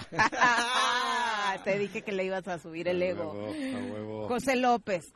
Es para ti, Carlitos. Dice, y ustedes como Temisco tampoco asumen su responsabilidad. Estamos viviendo todos los días entre balaceras, acaba de pasar lo de la Ruta 11 y también hacen caso omiso. No, siempre actuamos. Lo de la Ruta 11 se hizo una investigación, se puso esa información en manos de la CES y de la Fiscalía. Encontramos cosas muy raras vinculadas al tema de la isla. Este, y, eh, de inmediato se inició un operativo permanente que sigue estando hasta la fecha de pasajero seguro precisamente para evitar que se den incidentes en transporte público. Y no, no estamos siendo omisos. Ayer firmamos el convenio de donación para la construcción de una comandancia de la Guardia Nacional en Temisco, precisamente para eh, coadyuvar a generar seguridad en todo el municipio. Ustedes le están echando ganas, la verdad. Están haciendo lo que lo que les corresponde. La situación es muy difícil, pero a los datos me limito, me remito. Ustedes están trabajando en pro de, mejorar la situación en Temisco y no te estoy dando ahorita... Coba. Coba, güey. Porque cada vez que hacen cosas, las publican, las decimos y son verdades. La situación está muy difícil en Morelos, pero hay quien está haciendo las cosas como se deben. Y uno de los municipios es Temisco, güey joder, las cosas como son. Eso no equivale a que no siga habiendo problemas porque toda la zona estamos de la jodida. El estado de Guerrero, el estado de México, Morelos, estamos jodidos. Por eso creo que debe de haber todavía más unión y más coordinación. Y parte de lo que se agradecemos en este espacio es que pues aquí atiendas eh, los reclamos o quejas de la ciudadanía. tú estás dando la cara siempre. parte del ayuntamiento. Y justo Fer a través de YouTube pregunta, bueno, señala que él vive en Campo Verde y que de pronto también han pedido eh, solución a las problemáticas de inseguridad que enfrentan y dice, no, no, no nos dice de parte de quién, pero que han recibido como respuesta del parte del municipio que no pueden enviarles mayores elementos porque no están dentro de su competencia. ¿Campo Verde dónde le, es? Le informo al radio escucha que yo vivo en Campo Verde.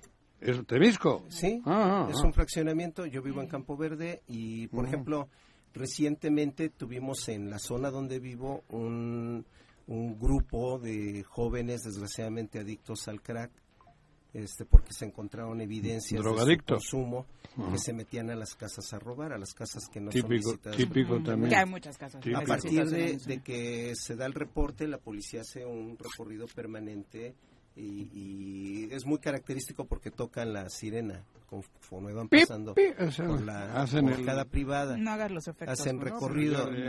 No, no es, pues, cierto. De repente te dan Hay temas. Que te Hace dos años intentamos este, entrar ya con servicios públicos.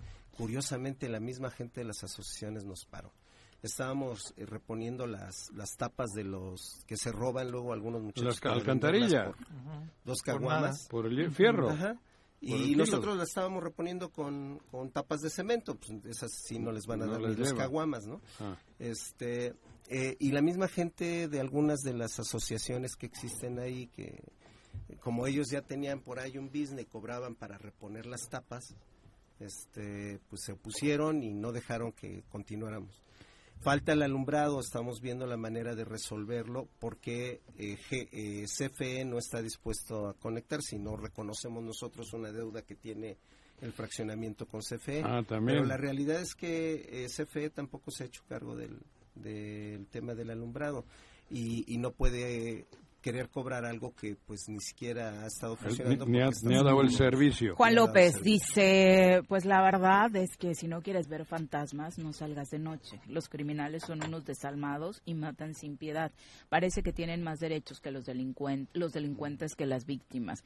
El marcador actual, a ustedes que les gusta el fútbol, es sicarios, cientos de goles, los polis llevamos dos y vamos perdiendo. Joder y, por eso hace falta tener policía. No, no, yo no comparto para nada. No, no, no, no. Me da miedo lo que acabas de decir. Por supuesto, yo los sicarios deben de estar en la cárcel y lo que debía hacer el país, lo que tenía que haber hecho hace mucho, es que nadie haya optado por el camino de ser sicario, güey. Un país como debería de ser México seguramente no necesita ese, esa salida. Hubiesen sido revolucionarios o, como hemos dicho antes o en otras ocasiones, pero no, yo no creo. A mí me da miedo solo pensar lo que he dicho, que me siembren algo en mi coche y me metan 100 años de cárcel, cabrón. Eso, o que me peguen cuatro tiros y luego me siembren algo y digan que soy sicario. Y ya quedé para toda mi vida de sicario, cabrón.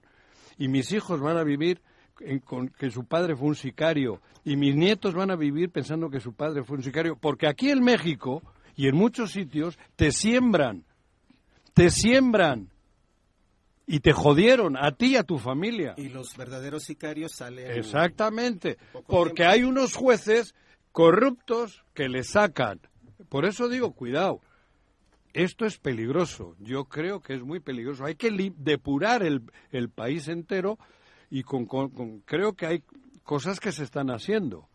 Saludos hasta la comunidad del Jicarero, donde nos escuchan todos los días. Marco Maya dice, la única estrategia de seguridad para que el Estado de Morelos supere esta crisis es que se larguen los Blanco Bravo de Morelos. Pues también. Va a ayudar, pero no creo no, pero no. solo eso no va a acabar con No, la solución es que el pueblo ¿Que empeoró? Por supuesto que sí. Hay que, al pueblo le tenemos que dar cultura. A los que están naciendo ahorita todo un conjunto de la clase política que acepta entrar en connivencia y en corrupción con los delincuentes. Exacto. Y los medios de comunicación. Que acepta la blindada, que acepta el financiamiento. Dinero sangrante para, para sus campañas, eso también debe acabar. Claro. Miri Lira dice, coincido con Juanjo, las autoridades deben trabajar de manera intermunicipal en temas de seguridad. Máxime que el acceso a la colonia Lázaro Cárdenas es por el municipio de Temisco. Creo que Carlos trae un tema personal con el gobierno de Cuernavaca, pues siempre aprovecha la ocasión para demeritar y señalar a las autoridades de la CAP. Es al revés yo no quisiera tener ese problema con Cuernavaca. El problema es que ese polígono nos genera muchos problemas en Temisco. y digo eso, cualquiera de los que vivimos en Temisco sabemos lo que pasa. El Barto a través de ex dice tema delicado, pero también las lacras no se tientan el corazón, están locos para desmembrar cuerpos, dejarlos en las calles. Qué padre el convenio con la Guardia Nacional, por ejemplo, pero el problema es que solo están ahí en nuestras calles y no hacen nada. Y a ver si con lo que queda en este sexenio pueden lograr algo, porque tampoco han solucionado gran cosa bueno, sabemos que es un tema, el de la Guardia Nacional también muy complejo y no solamente en Morelos, sino a nivel nacional, no, ha terminado por generar. Yo todos los días subo por la, libre a México y leo, aquí comienza el corredor Chichinauchi en zona protegida. Y es justo donde no hay ninguna protección. ¿Protegida por quién? ¿Por quién? Por Dios. Porque si es zona protegida, supongo que la tala no podría estar y hay que señalar quién está detrás de, todo ese trabajo de la tala, ¿no? sí, claro. O sea, intereses de una transnacional sí. para tener reserva territorial para la siembra, siembra de papas. Por eso están... Porque está en el negocio sabritas, de la venta de papas. Sabritas. PepsiCo, ¿no? Se llama. Bueno, pero es, el grupo es... monopolio. Pero es, es absurdo claro. las transnacionales se meten y generan problemas del tamaño de delincuentes como el diablo, ¿no? Por eso, completamente desquiciados, este, psicópatas, sociópatas, ¿no? Pero hay un por eso, pero hay un letrero bien bonito que pone zona aquí ¿eh? comienza la zona protegida del corredor Chichinauchin y no hayan encontrado las pertenencias como de los lo digo, lo digo irónicamente. Prohibido verter basura. Hay dejan la basura. Fíjate que en el letrero, cabrón. Acaba, acabamos de tocar un tema que es emblemático de la situación del sistema de impartición de justicia, ¿no? La situación de Huitzilat, la, lo que sucedió con estos tres jóvenes este, que, encuentran sus pertenencias en la casa de este sujeto que nadie sabe dónde está, ¿no? Y, que este, eh, un juez lo libera. Y alguien en la cárcel hace un video chingón. Eh, un juez lo libera, pero además porque el presidente del Tribunal de Justicia aquí, en este estudio, nos dijo que una de las pruebas era una denuncia anónima. Un correo electrónico. Y ese correo electrónico no era lo suficiente para probar y llevarte al domicilio en donde encontraron las cosas. Para, para y el video hay otro caso en donde la denuncia anónima que fue una, una acción de la CES la denuncia anónima fue suficiente para detener a unas personas. Ah. Aquí el presidente del Tribunal Superior de Justicia me dijo eso, nos respondió eso en el caso del diablo. Pero además, cuando sueltan al diablo, que no me acuerdo el nombre. Sí, antes de soltarlo. No, pero sacan un video. totalmente editado que parece los que hacía Loret de Carlos Loret, cabrón, cuando secuestraron a alguno. Florence Cassés. Florence Cassés, parece lo mismo y alguien le hizo ese video, ¿eh? Y todo el mundo sabe quién se lo hizo, ¿eh? aparece en un medio de comunicación. No, la calidad de la imagen. Por eso. Es la única publicación que tiene. Todo el mundo. Ya tiene tres. Porque han sido tres videos del día. Por eso.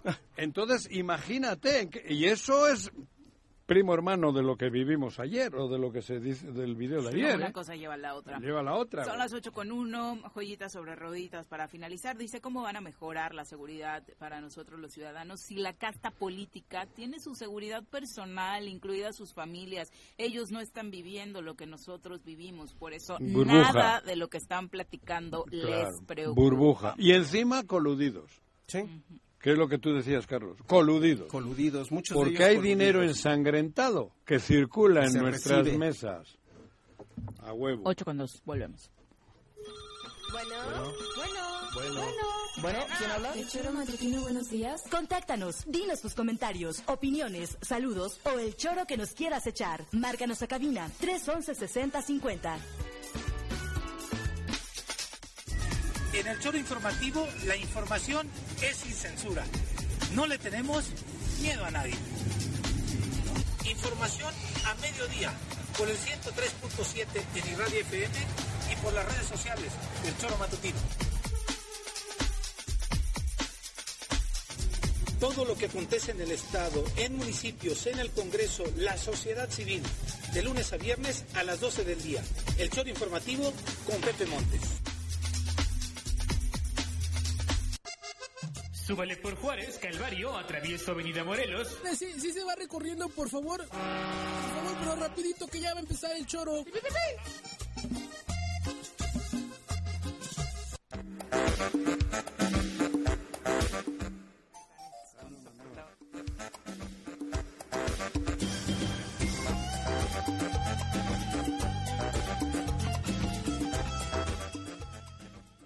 Gracias por continuar con nosotros. Vamos a hablar de salud. Ya nos acompaña en cabina el doctor Alejandro Sánchez Flores, director de la Academia de Ciencias de Morelos, porque hemos estado viviendo en este periodo invernal un asunto que nos trae bastante confundidos entre nuestros síntomas son de dengue, de COVID, COVID-dengue, como COVID-influenza, como ya le dicen algunos. ¿Qué está pasando? ¿Realmente regresó con tanta fuerza el COVID? Esta semana en Morelos muchos se alertaron porque se reportaba la primera muerte eh, por este asunto. Así que doctor, bienvenido, muy buenos días. Este, que me meta en tu sección, pero en el caso del Ayuntamiento de Temisco ya tenemos varios casos de, de, COVID y creo que en el estado ya se registró la primera defunción. Sí, eso, eso fue lo que puso en alerta, exacto. Buenos días. Muy buenos días, pues muchísimas gracias por la invitación, es un gusto estar aquí y pues les cuento rápidamente. Eh, el COVID nunca se fue, ¿no? El COVID simplemente... Eh, ¿Tú dónde estás trabajando, perdón? En el Instituto de Biotecnología de la UNAM. Ah, eso. Ajá. Y, sí, sí, perdón, perdón. No, no, no, hay cuidado, no hay cuidado. Y hay que recordar a la gente que pues, es un virus que está presente y que es estacional. Entonces, normalmente vemos los picos de casos en, en diciembre. Como la gripa. exactamente, la gripa. Eh, en diciembre, sobre todo, en, y en enero, porque además de la época invernal que nos obliga a estar en lugares cerrados, mal ventilados por el frío, y sobre todo por las fiestas empezar a convivir con mucha gente, entonces la, la, transmisión se incrementa eh, exponencialmente, ¿no? Y esto aunado de que pues finalmente están saliendo nuevas variantes, el virus sigue mutando. Entonces, la propiedad que tiene o que adquieren al mutar es que son más, más transmisibles. Entonces, son más contagiosos, eh, eh, se vuelve más contagioso el virus, ¿no? sacrificando, claro, o sea, un poco la, el efecto que puede tener en las personas. Los síntomas siguen siendo hasta cierto punto leves y vamos a hablar un poquito de eso en unos minutos.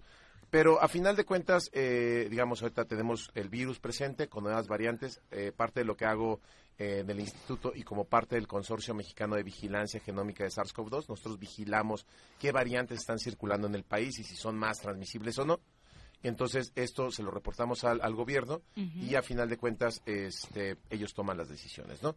o, no las toman. O no las toman. ¿Qué variantes tenemos ahí circulando? Por ejemplo, ahorita lo que hemos detectado es que más del 60% de las, eh, de las eh, digamos, de los casos que están en el país registrándose eh, son de la variante que le llaman pirola. Es esta famosa variante JN1 que le llaman pirola, como dato curioso. Se llama pirola porque pi y ro son las eh, letras que le siguen en el alfabeto griego a Omicron. Entonces siguen siendo siguen siendo Omicron, pero digamos que es una variante que de repente apareció en Sudáfrica y apareció con muchísimas mutaciones, adquirió muchísimas mutaciones muy rápidas. Hay varias teorías de esto, de por qué surge, pero bueno, el resultado es que es mucho más transmisible. Obviamente esto ya lo habíamos venido, ya lo veíamos venir cuando en Estados Unidos vimos que hubo un incremento de casos también por esta variable. Otro detalle que vemos es que eh, ya la encontramos más en aguas residuales, lo que hace pensar que, como decíamos, las mutaciones hacen que ahora no tengan tanto problema en el tracto eh, respiratorio alto, pero está buscando otros lugares donde infectar y esto puede ser el intestino. Ah, Por eso problemas este, gástricos. Y la confusión con otros, otras enfermedades, como el dengue, ¿no? Exactamente. Y entonces, pues bueno, a final de cuentas, eh, esto es lo que está sucediendo. Desde el 16 ¿La vacuna sirve? Vamos a ir un poco, Nada más para cerrar este, este punto. Desde el 16 de septiembre del año pasado, la Secretaría de Salud decidió cambiar eh, la vigilancia epidemiológica. Entonces sacó a muchos laboratorios que registraban casos, este, digamos, positivos o que registraban los casos de posibles de COVID, lo saca, entonces se quedan nada más algunos eh, laboratorios de la red IRAG, que son los laboratorios estatales, y entonces estamos un poco a ciegas porque ya no hay tanto muestreo. Entonces, y finalmente también quitan las pruebas de antígeno. Entonces, a final de cuentas, estamos, estamos viendo una, una, solamente la punta del iceberg posiblemente, y esto nos damos cuenta por otra cosa, se llama, se, se llama la positividad. Entonces, aunque hagan 10 pruebas, digamos, este, si esas, si esas 10 pruebas salen 3 positivas o 4 o 5, eso ya es mucho. Entonces, eso nos da una idea realmente de cómo está exactamente el panorama. cabrón. Ahora, lo que decía Juanjo, ¿siguen siendo efectivas las vacunas con estas variantes? No, ya no. De hecho, las vacunas siempre tuvieron, eh, digamos, dos componentes de cómo ayudan a tu, a tu sistema inmune. La primera se llama inmunidad celular. Esto quiere decir que hay ciertas células como policías en el, en el, en el cuerpo que alertan, mandan las señales. Eso se llaman linfocitos tipo T. Entonces, las vacunas hacen que produzcas linfocitos tipo T que reconocen que tienes una infección viral, en este caso de, de COVID, y entonces mandan las señales para que otras actúen. Y ahí viene la segunda parte, que es la inmunidad humoral, que son las células que crean los anticuerpos. Entonces los anticuerpos son estas proteínas que van y rodean al virus, lo bloquean y hacen que ya no te infecte. Y esos anticuerpos tienen que ser muy específicos. De hecho, con las vacunas hacemos que estos anticuerpos se dedican a una proteína muy especial del virus, que es la que usa para entrar a las células. Entonces, esa proteína es la que muta, de hecho, eso es la presión que, que tiene el virus, muta, y entonces ya los anticuerpos que podamos tener con las vacunas anteriores ya no sirven porque están hechos... Te, te engañan estas, ¿no? Ya no ya Exacto, no. es, y yo como pongo el ejemplo siempre es que esas vacunas tienen la información de la proteína del virus original de Claro. Wuhan, que ya no existe, Mm. ya no está desde hace El más de tres años. A mí que me regresen en todo el pinche brazo porque me ha estado doliendo una semana. No, pero finalmente ahorita hay otras vacunas, por ejemplo, la vacuna que está comercialmente disponible, que es la de Pfizer. Pfizer, y Moderna, incluso hay otra compañía que se llama Novavax que no ha entrado a México, pero esas ya tienen la información de la casi más actualizada, que es una variante que estuvo circulando mucho ¿Qué nos por ahí de octubre. La cubana. La cubana.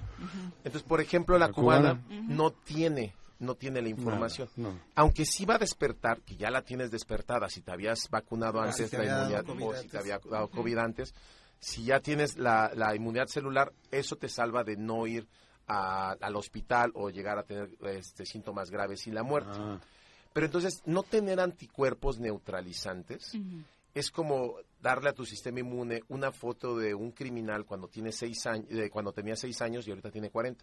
Ya, ¿Cómo le no, lo, no lo conoce. Entonces, a lo mejor uno muy bueno por ahí, pues lo, lo puede medio... Exacto. Y pero- si se ha hecho cirugía, menos. cabrón. Exacto.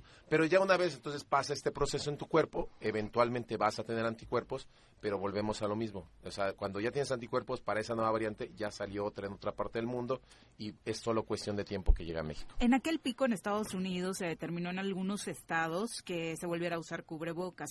Hubo algunos lugares también en México donde se tuvo- estuvo determinando en espacios cerrados, empresas, eh, universidades, donde se determinaba lo mismo. ¿Es útil todavía protegernos de esta forma? ¿Vamos a retomar eso en algún momento? Es útil porque es una medida de seguridad pasiva que no es muy costosa, no es muy difícil.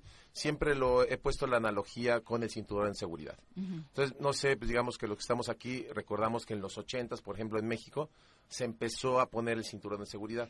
¿No? O sea, antes de eso nadie lo usaba. O sea, ahí estaba, era un pedazo de tela ahí. De Y había que ¿no? muchos Sí. antis. Exactamente, había antes, porque decían, no, es que te, te, te puedes morir si te chocas. O eso". te caes a un río. cabrón. Exactamente. Entonces, habí- es lo mismo con el cubrebocas, ¿no? Entonces, mucha gente dice, no, es que te cuesta trabajo respirar, es que no sirve para nada. Pero entonces nos llevó 30 años. O sea, hoy les puedo apostar que si salen ahorita al auto, no ven a un solo conductor. Te o multan. vez. Te, multan, Te pero en general ya na- la gente creo que no pensamos en eso, ya lo hacemos en automático. Sí. Te subes y te lo pones. Porque además chinga. Exactamente. La musiquita. Exactamente. claro. Exactamente. Entonces, hay- esto es- esa es la conciencia que necesitamos crear. Entonces, sí sirve el cubrebocas y sirven más también otras medidas. Por ejemplo, en espacios cerrados, mal ventilados, hay que incrementar la, la ventilación. Eso ayuda mucho. Este, y sobre todo la gente que no subestime los síntomas. Si tú te sientes mal, pues y ya estamos muy acostumbrados a eso, decir, es que es una gripa. Pues sí, puede ser COVID, puede ser influenza, puede ser virus inicial respiratorio. Hay más de 200 virus que te pueden dar un síntoma. Está mal. Y con cualquiera de esos pon tú que no mueras, pero a final de cuentas sí eh, puedes poner en riesgo a alguien más. Entonces, por ejemplo, a lo mejor tú no te mueres de COVID, pero tu Pero abuela otro más sí. débil, Ah, claro. sí, Exactamente. que, que este, también me lo- mi hermano es médico. Sí.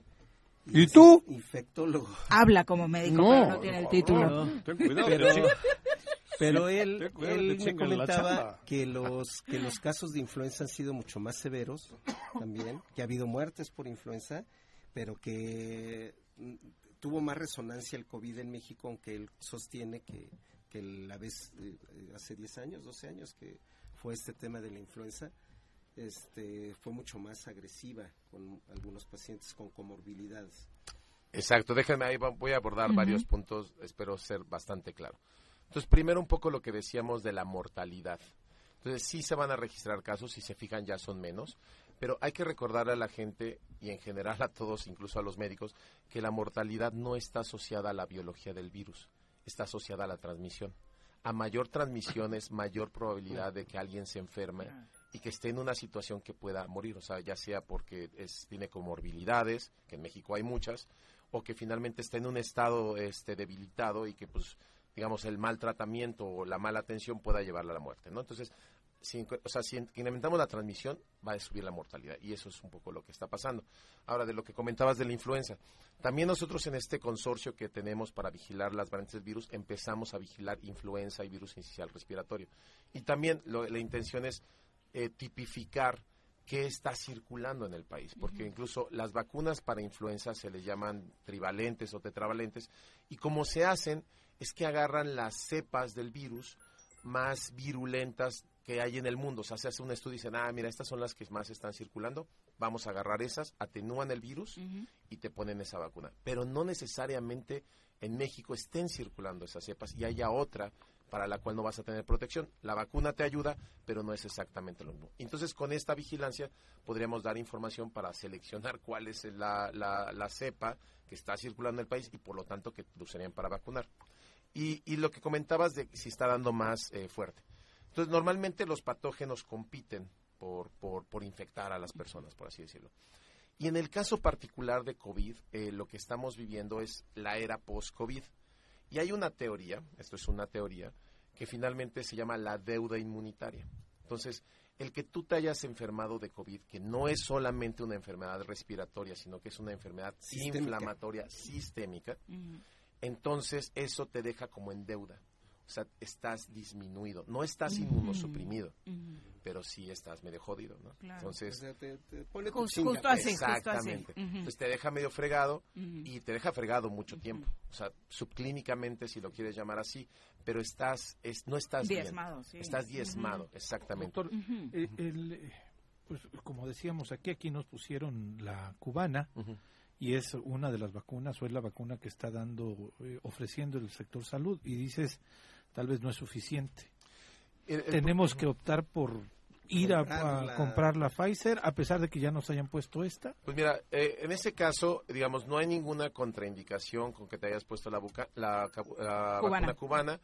Eh, se ha probado que es segura, pero no hay ningún estudio científico que valide su uso con este como refuerzo.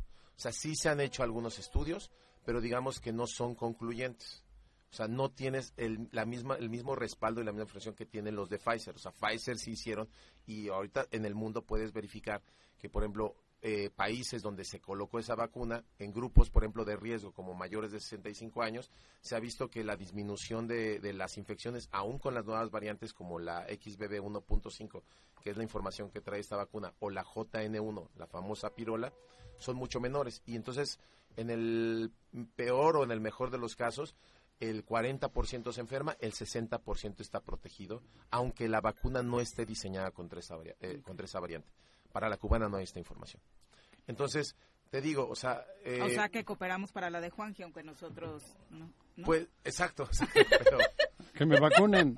no, y de veras, ahorita sería, hacer la ahorita. sería a lo mejor eh, prudente esperar un poco y mejor prepararse para la siguiente ola, entonces estarían por ahí vacunando con esta vacuna, esperando que no haya salido otra nueva variante aquí en México, este por ahí de tal vez mayo. ¿Esta ola cuánto va a durar? Perdón. Esta ola que se inició, en, ¿cuánto pues, durará? Es, es, difícil, es muy difícil de calcularlo. Primero, pues porque ya no hay un control, por ejemplo, de, ¿cómo se llama? De, las pruebas, De las pruebas, pero también de la vacunación. O sea, el truco de la vacunación no es de que todos nos vacunemos de poquito en poquito. O sea, como... en grupo, todos. Exactamente. Entonces, todas las semanas de vacunación, así se le llama en el país, la semana de vacunación, la campaña de vacunación. En una o dos semanas vacunas a más del 65% de la, de la población. Y eso es, es, el freno, ¿no? Exactamente, porque se crea lo que se llama inmunidad de grupo o inmunidad de rebaño. Entonces, aunque yo no esté vacunado, si todos ustedes están vacunados, no, no, no, pasa llega Exactamente. Sí, por eso fue el cambio tan drástico cuando nos empezamos a vacunar todos en la primera etapa que llegaron las vacunas. Ahora, en mi opinión, y digamos con el fundamento científico, lo que se debería haber hecho es haber adquirido estas vacunas actualizadas y haber hecho una, una campaña de vacunación por ahí de octubre, noviembre, y vacunar al más del 65% de la Otra vez.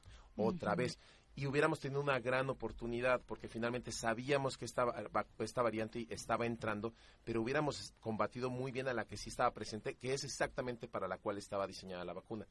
Y ya lo sabíamos porque en Estados Unidos tres meses antes ya veíamos la ola venir. Exacto. Y entonces eso ya lo sabemos porque lo hemos visto Claro. durante los últimos tres años. Claro. Y pues no se hizo lo que se, bueno, lo que en mi opinión se debió haber hecho. ¿Podemos tener influenza, COVID al mismo tiempo? Sí, las coinfecciones cada vez son más comunes, pero sí ha- ha- hemos Y visto- dengue, cabrón. Bueno, también, sí. también son, son, ¿No? son- sí, sí. son vías Ajá, diferentes. diferentes. Entonces, eh, eh, obviamente ambos de COVID y influenza son virus respiratorios. Se ha visto que, por ejemplo, cuando hay más incidencia de COVID, hay menos influenza, eh, hay menos influenza y viceversa, o sea, como que compiten. Mm. Entonces, cuando hay época, de hecho, este este año, eh, el año pasado, perdón, entró antes la, la ola de, de influenza. Entonces, puede ser en parte por lo que decían ahí. Oye, ahora está mucha gente enferma. Sí. Con esta y madre, síntomas ¿no? que no saben cuál de las ¿Cuál de las no Porque el cuerpo Porque no hay ¿no? pruebas. Claro. Eh, perdón, este, hay este debate que se está dando en los últimos años en el interior de la OMS, ¿algún día le vamos a ganar la carrera a los mi- microorganismos? Pues eh, mira, sí y no. Eh, sí, pero depende de cuánto los estudiemos, porque el problema, incluso la OMS tiene una cosa que le llaman el patógeno X. No sé si han oído hablar de eso. De hecho, desde hace muchos años. No está en el gobierno del estado ese güey. No, no, no. Ah, no. Pero no. justo. Podría. Podría, porque están todos los patógenos ahí, güey. Ahí sería un poco más como parásitos. ¡Ah! Pero que- ¡Vale! En fin. Pero. Estoy de acuerdo. Que Eh, viva la ciencia, cabrón. Sí, pero justo el patógeno X decía la OMS, dice, es que en un momento dado nos va a caer algo que posiblemente sea viral y que, eh, y que no sabemos qué va a ser, ¿no? ¿Y por qué pasa esto? Y eso lo sabemos. El 60% de los patógenos que nos aquejan actualmente vienen de animales. Entonces, es, es- es una cosa que se llama zoonosis, brinca un patógeno al humano porque estamos invadiendo sus hábitats. Entonces, a final de cuentas, eh, eso pues, nos pone en riesgo. Y va a pasar lo mismo. O sea, ahorita ya nos cayó el patógeno X, que fue el COVID. Entonces, esto fue un virus que pues, nunca habíamos visto, que posiblemente surgió de, murciélagos, pangolines o algún este, armadillo, algún, algún, algún mamífero por ahí.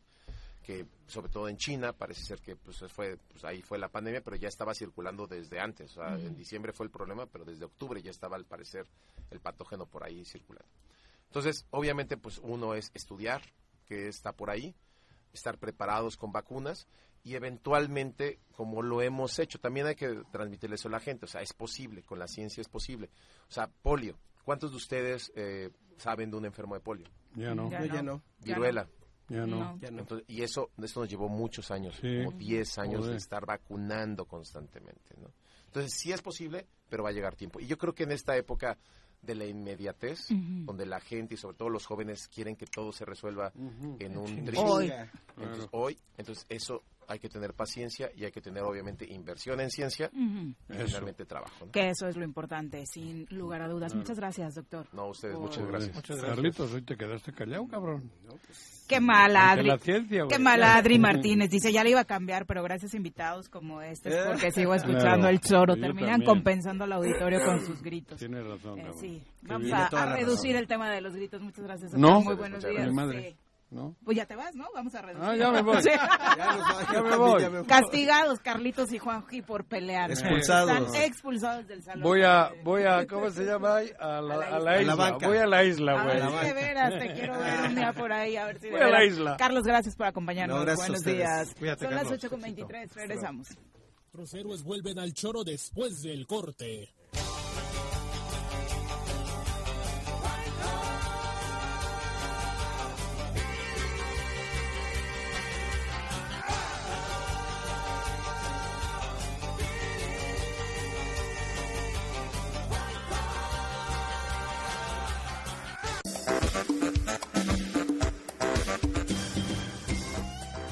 Ocho con 27 de la mañana. Gracias por continuar con nosotros. Gracias, Fernando Valdés, que nos comparte cotidianamente, de al menos una vez por semana, este mapa sobre la incidencia delictiva en el estado de Morelos y sigue siendo, ¿no? Cuernavaca y Cuautla, La en, en este tipo de gráficas precisamente. Y justo eh, lo comentábamos la primera vez que vimos, ¿no? Parecen los pulmones de Morelos, justo no por cuestiones positivas, sino porque son los focos donde se está dando con mayor eh, eh, prontitud el tema de la el, ataque no de los grupos de la delincuencia organizada el, el tema de no poder frenarlos y eh, la mayor cantidad de homicidios dolosos pero también de delitos de la del fuero común, no eh, no solamente son homicidios dolosos son los puntos que están concentrando precisamente este tipo de situaciones desafortunadamente. Y por eso en la encuesta que hace INEGI sobre la percepción en temas de seguridad, eh, Cuernavaca aparece como uno de los municipios más eh, importantes en este sentido, es decir, de los más sentidos en la crítica a la percepción, pero hay que hacer notar que el propio Ricardo, el director del INEGI, mencionaba que cuando se refieren a Cuernavaca hablan de toda la zona metropolitana, es decir, Temisco, Zapata, eh, Jutepec y el propio municipio. Exacto. Y ahora nos da muchísimo gusto recibir en cabina a la doctora Brenda Valderrama, que hace rato no eh, podíamos saludar aquí en vivo y en directo. Bienvenida, doctora. Muy buenos días. Hola, Viri, Pepe, ¿cómo están? Qué gusto estar aquí con ustedes, como siempre. Hoy nos traes una invitación. Eh, hay una convocatoria precisamente para la marcha por nuestra democracia. Cuéntanos. Así es. Como ustedes recordarán, eh, la marcha rosa surge hace un año en defensa del INE cuando estaba ah, pues Lorenzo Córdoba al frente. Lorenzo Córdoba al frente del INE y se metió una iniciativa de ley que, que buscaba desmantelarlo. Entonces hubo una, una convocatoria totalmente orgánica sí que, que nace del Frente Cívico Nacional para que y al cual se sumaron muchísimos otros grupos sociales y que llevó a, una de las marchas más importantes que ha habido en la historia de este país. Eso fue en la Ciudad de México. Posteriormente, en el mes de noviembre, hubo una segunda convocatoria que fue eh, en defensa de la Suprema Corte, en defensa de la Corte. Esta eh, eh, fue una marcha que llegó al Zócalo de la Ciudad de México, lo llenó y además se llevó a cabo en, en aproximadamente 100 ciudades de todo el país y que tuvo, tuvo éxito porque logró retrasarse la interrupción de las funciones autónomas de la Suprema Corte. En este momento ah, es, otro momento de coyuntura. Hay una serie de iniciativas que buscan seguir desmantelando el INE, la Suprema Corte, el Instituto Nacional de Acceso a la Información, la Comisión Nacional de Derechos Humanos, la Comisión Regulatoria de Energía y así todos aquellos elementos que le dan cierta autonomía al Estado mexicano, del gobierno de, México, porque no es lo mismo el Estado que el gobierno. El Estado somos todos, el gobierno es el que administra nuestros recursos. Y, justo lo que hace esta diferenciación es el concepto de autonomía constitucional. Y eh, hemos ido creciendo en esto, han ido aumentando los órganos autónomos lentamente, con cuentagotas, pero ya tenemos una dotación importante de órganos autónomos. Y las iniciativas lo que buscan es precisamente despojar de la autonomía a todos esos órganos. Inclusive aquí en el Estado desaparecería el, el IMIPE, desaparecería el INPEPAC, eh, obviamente el INEGI dejaría de ser autónomo y se volvería un órgano del gobierno, desaparecería el Coneval para volverse parte del INEGI y parte del gobierno, etcétera. O sea, es, es, es, es una, una, un diseño constitucional que nos regresaría hacia donde estábamos en los años 70. Y es por eso que ahora eh, el Frente Cívico Nacional, junto con muchas otras organizaciones sociales, llama a una nueva convocatoria para tomar las calles el 18 de febrero. Eh, ahorita van 101, 102 ciudades en el país y unas 20 ciudades en el extranjero. En la Ciudad de México va a ser una concentración, no va a ser marcha, para dar oportunidad de que, de que todo el mundo pueda escuchar el discurso que lo va a dar precisamente Lorenzo Córdoba va a ser solamente una voz. Y aquí en la ciudad de Cuernavaca, en el estado de Morelos, decidimos concentrarlo en Cuernavaca, que fuera una marcha que parte del Calvario a las 10 de la mañana y que llega a Plaza de Armas para escuchar el discurso de Lorenzo Córdoba a las 11 de la mañana. No va a haber oradores locales. Okay. va a haber una transmisión. Va a haber transmisión. Y por supuesto, la gente de Morelos que participó en aquella ocasión es la que está invitando a sumarse, doctora. ¿Cómo dirías que fue la convocatoria? Pues eh, la convocatoria surge de una eh, de la de los órganos nacionales, digamos, del Frente Cívico Nacional de Unidos por Morelos, eh, de Unidos por México, perdón, y estos grupos, estos grupos empezaron a ampliar la convocatoria a otras organizaciones sociales y después empezó a expandirse por el país. Ha sido eh, eh, lento, cada día se suman más ciudades, ahorita vamos en 101 ciudades, 102 ciudades y posiblemente se supere la marca del, del año de noviembre del año pasado. Y pues la convocatoria es a todos los que acudieron en defensa del INE y de la Suprema Corte que salgan a las calles otra vez en defensa de la democracia. La marcha es una marcha ciudadana, es, es una marcha rosa y los esperamos eh, que participe con el mismo entusiasmo. La vez pasada, en noviembre, se llenó Plaza de Armas. Esperamos que suceda lo mismo en esta ocasión. ¿Qué le dirías? Porque eh, de pronto cuando se va a conocer la convocatoria y eh, las actividades de este grupo, regularmente lo suelen relacionar con el Frente. El Frente Cívico es un grupo de cuates. Sí, o sea, somos personas que estamos interesadas en, en el fortalecimiento de la democracia en México y que pues nos reunimos con, con, cierta regularidad, tenemos una vía de comunicación muy fluida y hemos participado en diferentes actividades y nos interesa muchísimo sobre todo hacer conciencia de la gravedad de la situación por la que está cursando el país y el riesgo que tenemos para las próximas generaciones si se desmantela el Estado mexicano entendido como este repertorio de entidades autónomas que permiten que el gobierno no incida en las actividades sustantivas de la vida de los ciudadanos. Y hablaba del otro frente también, el de Sochi. Sí, que, que, lo relacionan con el políticamente. Frente, políticamente. Ah, bueno, a lo mejor la palabra es la misma. No, no, no, esto es el Frente Cívico Nacional. Sí, no había caído en la cuenta de que... Sí, pero bueno, el Frente Amplio desapareció hace ya seis meses, ¿eh? A lo mejor permanece en la eh. memoria, pero ya no existe. Lo, lo que existe es el Frente Cívico, que es una agrupación en la cual hay representación en todos los estados. Pero no están los partidos políticos que integraron ese frente. No, eso, eso, eso fue en su momento, eh, cuando se designó a la candidata, se, se desmanteló y lo que subsiste son las agrupaciones. Perfecto, pues ahí está la invitación para quienes quieran participar. Muchas gracias, doctora, por acompañarnos. De gusto verlos. Muy buenos días. Igualmente. 18, 10 de la mañana de febrero, domingo 18 de febrero, 10 de la mañana en el Calvario. En el Calvario. ¿Y en la Ciudad de México? Eh, directo a Plaza de, al Zócalo a las 11 de la mañana, antes de las 11 de la mañana que empiece el discurso. perfecto. Oye, recordarle también al auditorio que hoy se da esta convocatoria de los productores unidos del sur para hacer una ah, manifestación en exigencia de recursos. Recuerden que aquí nos compartían eh, sus liderazgos que justo la intención es que lleguen al polvorín a cerrar eh, la entrada a Cuernavaca. La convocatoria para ellos es tempranito, por aquí calculaban que 10, 11 de la mañana estarían llegando, ¿no? Sí, exactamente, esa, esa convocatoria está latente y además ayer anunciaban que no solamente iban a ser los productores del campo, sino también los del producto carne, eh, producto bovino, o sea, ya se, amplió. Este, se amplió, ganaderos estarán participando en esta convocatoria, así que tengan, tengan precauciones. Y Antorcha Campesina, ya que lo estás diciendo, también eh, anunció que iba a realizar una marcha a las 10 de la mañana en el Zócalo de Cuernavaca, en las primeras calles. Entonces, posiblemente tenemos un día caótico en esta ciudad. A tomar precauciones, por supuesto. Y hoy nos da muchísimo gusto tener de regreso en este espacio como colaboradora, ahora en otro rubro, ya no como comentarista directa, sino en un espacio de análisis pensado directamente en, usted, en ustedes, por supuesto, querida audiencia, en querer proveerles de mayor información en temas jurídicos, en temas que les interesan. Nos acompaña nuestra querida Nadia Luz Lara, eh, a quien recibimos con muchísimo gusto en este espacio. Como siempre, Nadia, querida, muy buenos días. Muy buenos días, mi querida Viri. Pepe, qué gusto regresar acá en la colaboración. Siempre es un gusto, como quiera que sea, siempre es un gusto, porque además me encanta este programa por disruptivo y polemizador y además que siempre está poniendo en la mesa la verdad, ¿no? Eso es algo bien importante en un México tan convulso como estamos viviendo hoy. Y justamente, fíjate que cuando me, me, invitaron nuevamente a, incorporarme aquí con ustedes en las, en las colaboraciones, pensaba yo, ¿de qué podemos hablar? Porque pues de derecho hay muchas cosas, ¿no?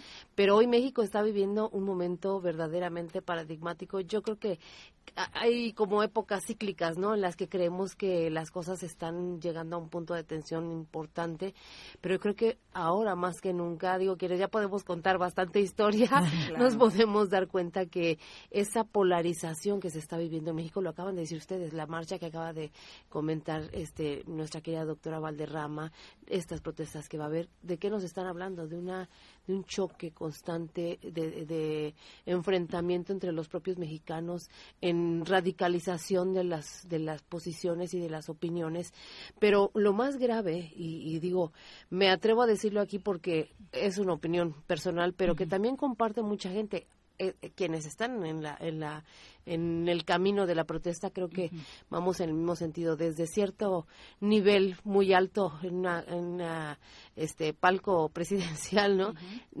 todos los días se nos dictan cuestiones que, que llevan un sentido, una carga importante hacia las personas que vivimos en este país. Y en ese sentido, ese, ese ha sido el punto de quiebre en este país, ¿no? Y pues bueno, desde mi óptica, que yo digo una vez juzgadora, siempre, siempre juzgadora, porque se vuelve una vocación. del Tribunal Superior de Justicia. Exacto, se vuelve una vocación ser, ser este eh, proactivo en, ánimo de la justicia, ¿no? Y en ese sentido, hoy vemos que, por ejemplo, el Poder Judicial eh, si bien es cierto que se focaliza en, el, en, el, Poder Judicial Federal una cierta intención, Creo que ese es el parámetro para todos los poderes judiciales en el país. Eh, nosotros tenemos, teníamos, tenemos siempre muy claro que lo que pasa a veces, eh, que pasa casi siempre en la capital del país, pasa en los estados, ¿no? Pero lo que pasa en, en, en el caso del Poder Judicial a nivel federal pasa en los poderes judiciales de los estados. Y creo que, como bien dice el adagio popular, eh, hay que poner las barbas, cuando veas las barbas de tu vecino cortar, hay que poner las propias a remojar, ¿no? ¿Y a qué me refiero? Bueno, ese embate que se ha hecho en contra del Poder Judicial, en el sentido de que la propuesta, que ya es una, una parte de iniciativa, ajá, que la propuesta de la designación de, de ministros, en el caso de los ministros y jueces, sea a través del voto popular, lo cual me parece que es una completa, lo voy a decir con todas sus palabras, una completa aberración, porque ya el ministro Pérez Dayán, en el discurso que da el pasado... en la Constitución. Exacto. Eh, yo creo que cuando la ministra presidenta llega a la, a la presidencia de la Suprema Corte, por primera vez una mujer en 200 años de la existencia de la Corte llega a esa posición y es recibida con ataques de todas formas, ¿no? Lo cual me parece que, que aparte de sí misógino, una, un recibimiento, eh, la representación de todo un poder del Estado, no podemos pasarla desapercibida. ¿Por qué razón? Pues, ah, bueno, y el ministro Pérez Dayan decía, con toda claridad, reproduciendo palabras que se habían dicho ahí en ese mismo recinto, el, el, Teatro de la Constitución en Querétaro, hace 107 años, que la esencia de la magistratura no es igual a la esencia del, del representante eh, popular, ¿no? Al representante político. Tienen esencias diferentes, sí, efectivamente. Eh, cuando nos vamos al origen de las, de la, del por qué existe un poder judicial en este México, pues nos damos cuenta que derivado de tantas luchas en el país hubo necesidad de generar equilibrios, ¿no? Y pesos y contrapesos y por eso existe el poder judicial, el poder judicial en términos genéricos, ¿no? Eh, vemos que el, el, ejecutivo pues es el que dicta las políticas generalmente públicas en el país, el legislativo mm, eh, emite la norma jurídica y el Poder Judicial viene a ser el equilibrio entre uno y otro. Pero además, las teorías del control de la constitucionalidad así nos lo dictan, ¿no? Que debe haber un equilibrio entre poderes, un, medio de control entre unos y otros. Pero cuando se pierde ese medio de control y cuando se, se dice que los, los jueces, y, en general los, los jueces deben ser designados a través del voto popular, estamos perdiendo ese, ese contrapeso y ese equilibrio que debe de existir. Entonces creo que hoy el llamado importante es a que tengamos claro y, como ciudadanía, ¿no? Porque esto va a pasar por una polémica popular, ya se está sintiendo mucho, pues, el, el comentario en, en, la calle acerca de que eh, los jueces no tienen por qué ser eh, designados a través de un, un, proceso de selección y no tienen por qué tener carrera judicial y, y que el voto popular es el importante, el pueblo es el soberano. Por supuesto que sí, la soberanía radica en el pueblo, esencialmente, pero también para eso nos organizamos con una constitución política que es la que rige la vida de, este país y en donde se nos dice que cada poder ejerce una función distinta y cada poder tiene una razón de ser. Entonces, si, si nosotros empezamos a a discutir, a analizar y a, eh, sacar conclusiones acerca de esta propuesta que nos parece más electorera y populachera que realmente acercada a una realidad. Eh, nos damos cuenta que estamos, recibiendo mentiras, ¿no? Y, y, creo que es el momento en que tenemos que empezar a combatir esas, esas cuestiones. Claro, quienes, decía yo, quien ha sido juzgador es juzgador toda la vida. En el caso yo estoy retirada, pero sigo sintiendo esa vocación. Y quienes están hoy dentro del Poder Judicial, por supuesto que ven una amenaza en la, en la situación. ¿Por qué? Porque hay gente que se prepara desde los niveles más básicos que podríamos decir en, en la carrera judicial. Todos los días están preparándose, todos los días estudian, todos los días tienen una competencia muy fuerte para poder llegar a hacer esa carrera judicial. Hoy, lamentablemente, vemos que desafortunadamente el poder político y las ideologías generan una, una corriente de decisión en los cargos más altos, en los órganos de decisión, ¿no? En, en, un pleno de la Corte, en un pleno de tribunales, y en ese sentido, pues vamos rompiendo poco a poco, vamos así como desgranando la, la, la, mazorca de lo que debe ser esa solidez de, de un poder judicial. Y si bien es cierto que se habla que de que hay corrupción y que la corrupción tiene dos vías. Que no se nos olvide que la corrupción tiene dos vías, ¿no? El que ofrece y el que recibe, o el que da y el que recibe. Entonces, si hablamos de corrupción, empecemos también porque la población empecemos a, a, caminar por la, por la línea de la derecha, ¿no? a ejercer nuestros derechos, pero también respetar si nosotros vamos que por la línea de la legalidad. De la legalidad, Porque como de, línea de la derecha ah, te van a decir que, de, que de aquel lado, ¿eh? por la línea de la legalidad, que es lo correcto. Y, y por supuesto, cuando eso suceda, dejaremos de estar hablando de corrupción, pero desafortunadamente es un tema muy, muy eh, acentuado en nuestro país. Sin embargo, creo que quienes creemos que todavía el Poder Judicial es un poder del Estado que debe de tener la presencia que ha tenido hasta ahora y que debemos defender nuestro equilibrio nacional, es el momento de empezar a manifestarnos. Va a haber actividades en lo futuro para estar hablando de estos temas, porque ah, la gente que se ha comprado la mentira que desde ya saben dónde nos llegan, entonces hay que ir como deconstruyendo, ¿no? Decodificando esas mentiras para que realmente regresemos a nuestro origen. A Pero si cayó también esta propuesta entre las ciudadanías, ¿no es también porque el Poder Judicial había estado bien alejado de lo que realmente quería el pueblo, Nadia?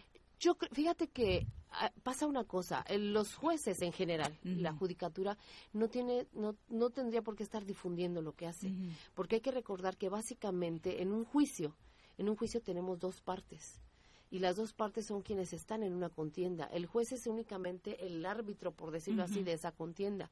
Cuando hablamos de los temas nacionales, que son los que llegan a la, a la Suprema Corte, hay que recordar que hubo e, épocas en las que sí ya se hicieron consultas de temas relevantes, eh, de, temas en los que finalmente quienes tienen la la decisión son los jueces de ese máximo órgano este, judicial.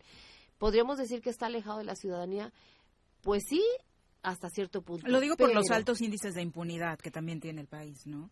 Ah, por supuesto, y yo creo que aquí hay que hacer un análisis muy, muy serio y muy responsable acerca de dónde está el, el tema, eh, el origen y el destino de esa, de esa impunidad, ¿no? Porque generalmente dice, es que los jueces son los responsables de que haya El juez lo liberó. El juez lo liberó, pero hay que ver también cuánta, digo, no es porque nosotros estamos mal, pero nosotros peor. No, no, no, no me refiero a eso.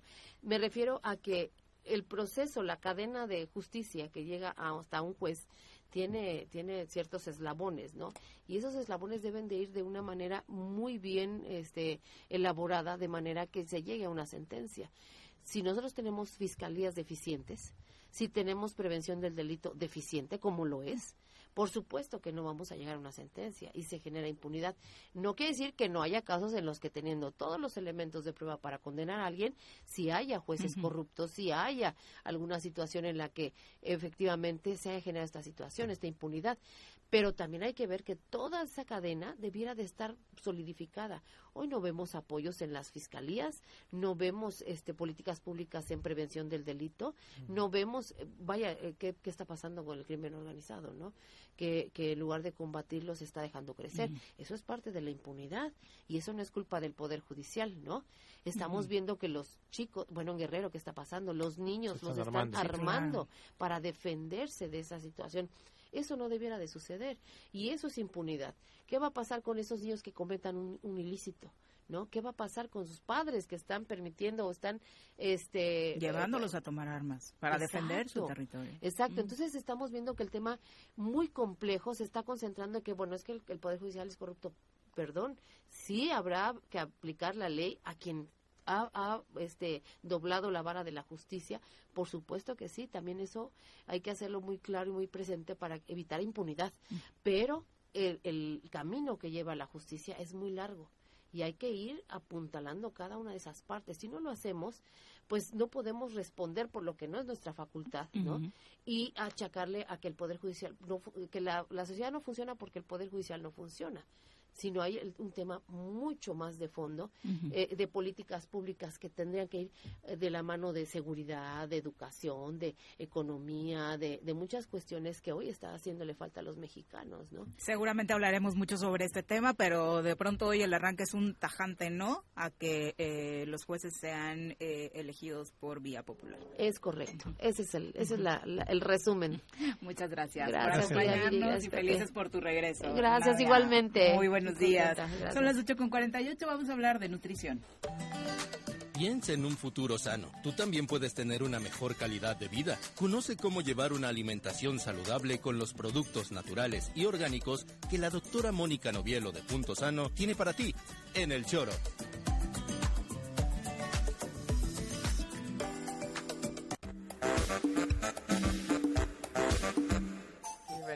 Saludos, doctora Mónica Novielo, ya en cabina, desempacando Buenos días, desempacando mis algo riquísimo, Ay, se los voy a dejar para que lo prueben además. Hoy no está Juanji para robarla. Sí, qué lástima. ¿Y quién estaba con usted? Carlitos Calderon. Ah, mira qué pena. Porque... El nutriólogo Carlitos. El nutriólogo Carlitos.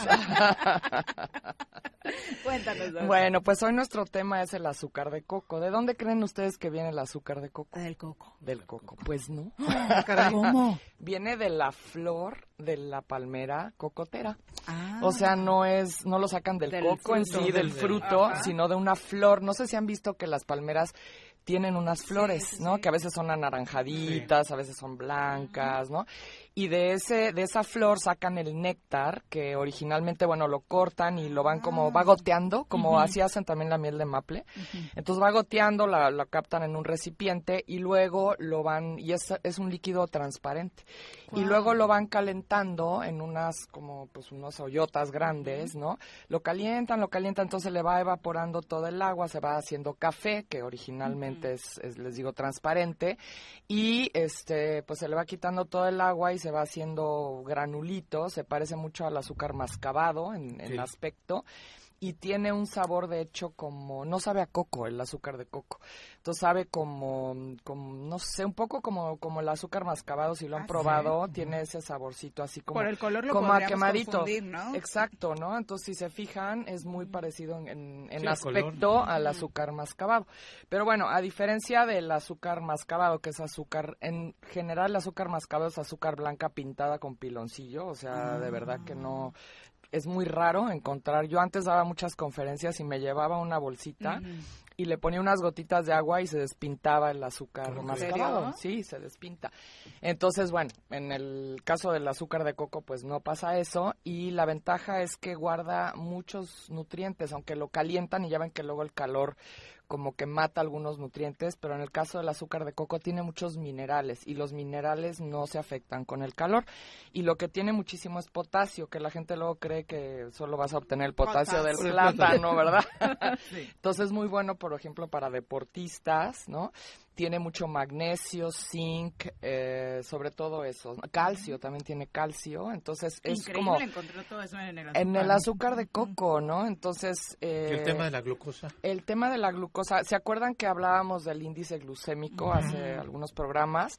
eh, bueno, si recuerdan, por ejemplo, la glucosa es lo que más tiene. tiene Hay algunas medidas que marcan 100 y otros que el máximo es 110. La glucosa es lo que más tiene y tiene 100 o 110 en esta medida más alta y el azúcar de coco tiene 35, vean la diferencia. El azúcar blanca tiene alrededor 65, 70, entonces incluso para diabéticos tiene un índice glucémico mucho más bajo, ¿no?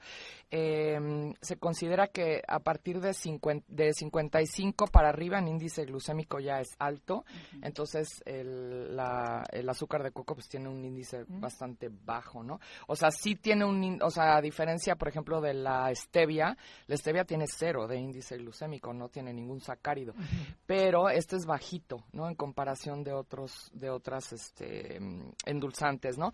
Y em, ¿con qué tipo de alimentos va mejor, doctora? O sea, con pues, tus batidos. Eh, ah, bueno, un batido queda perfecto, porque además les digo, no sabe a coco, entonces no te vas a ver el batido a coco. Hay gente que no le encanta el sabor a coco y al final, pues todo te termina sabiendo a coco. Ah, yo lo amo. Si supiera, yo también, a mí también me encanta, pero, pero el, el sabor hace que lo puedas usar en muchas cosas y no te cambie el sabor. Les digo, tiene el sabor muy parecido al, al, de azúcar mascabado, que es como un sabor como a quemadito, como, ¿no? Como, sí, tiene un sabor peculiar, pero rico, como que no te cambia el sabor de las cosas, ¿no? Entonces, eh, súper nutritivo, apto para diabéticos. Este que traes es orgánico. Este hay que, buscarlo así. Hay que buscarlo orgánico, porque si no, luego rocían todas las plantas con pesticidas, les ponen fertilizantes, ¿no? Sí, esto eh, se conoce mucho en Oriente. En Oriente usan en Tailandia en esos países de, de por allá, usan muchísimo en platillos, en platillos incluso salados, en curries y así, usan mucho el azúcar de coco. Y aquí como que se ha puesto de moda últimamente porque han encontrado pues muchos beneficios pues los que les digo para empezar, ¿no? Y otras eh, cosas del coco también se ha visto, por ejemplo, el aceite de coco que es súper ah, nutritivo y buenísimo para el cerebro, para el páncreas, o sea, sí es como muy bueno también, ¿no? Y bueno, y ahora tenemos unas galletas buenísimas que se llaman cookies. Cookies. Ajá, que están hechas sin gluten. Mm. O sea, son hechas con avena sin gluten y están endulzadas con azúcar de coco. Ah, o sea, para los postres también puede. Eh, sí, y yo siempre, acuérdense que siempre digo, no es que no comas dulce, sino qué dulce vas a comer, ¿no? O sea, no es de que quites por completo todo lo dulce de tu dieta, porque el azúcar blanca, pues yo hablo pestes de ella, ¿verdad? Pero hay, hay, hay eh, alternativas, ¿no? Y el azúcar de coco es una de ellas, ¿no? Y este, y estas galletitas que es las acabamos de sacar. Que además se ven ricas. No, están deliciosas. Además tienen chispas de, de chocolate, pero es cacao. O sea, no mm. es chocolate con leche, no mm. tiene de hecho este leche este y están endulzadas, o sea, no tienen azúcar refinada, están deliciosas. Les voy a dejar una para que las prueben. este son aptas para diabéticos, ¿no? Y este y les digo, el cacao que tiene tampoco está endulzado con azúcar, entonces están deliciosas, de verdad. Por aquí Han tenido muchísimo. Nos pregunta lo del café. Ajá. ¿Lo recomiendas con el café? sí. sí. bueno, pruébenlo porque hay gente que no le gusta que cambie nada el sabor del café, pero no es como otros endulzantes que sí cambian mucho, ¿no? Entonces, sí les vas a ver un poquito más como, es que tiene este saborcito como quemadito. Eso es eso es como la sensación que me da a mí.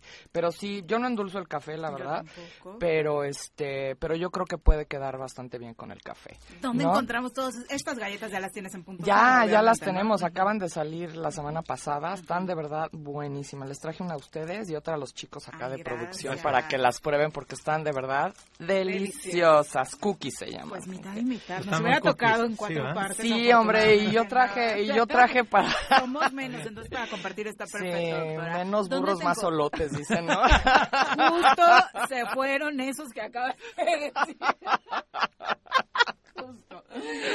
Gracias. ¿Dónde te encontramos? Estamos aquí en Punto Sano, en Plaza Andrómeda, en el local 19. Carlitos Juanjo, conste que lo dijo la doctora. ¿eh? ya nos vamos, Pepe. Vámonos, solamente comentar que ayer el Tribunal Electoral del Poder Judicial de la Federación eh, pues revocó la sentencia en contra de Denise Dresser que habían presentado por violencia política en razón de género. Y uno, uno de los principales argumentos que se utilizó por parte de uno de los jueces, eh, del juez Felipe de la Mata, era la violencia política de género no puede ser instrumento para silenciar a la prensa. Con saludos para ya saben quién. Saludos. Nada más. ¿Crees que entiendan? Pues para tres magistradas de aquí. ¿no? Mejor, creo que queda mejor así. Para tres magistradas de aquí que se desistieron del juicio que iniciaron en contra de nosotros, porque lo íbamos ganando. Y la resolución final iba a ser lo mismo, ¿eh? Se salieron de la, cancha. Uy, pero en fin, saludos. Que tengan excelente día. Mañana los esperamos en punto de las 7. ¡Se acabó! Pues así es esto. Esta fue la revista informativa más importante del centro del país. El Choro Matutino. Por lo pronto, el Choro Matutino. A bailar y a gozar.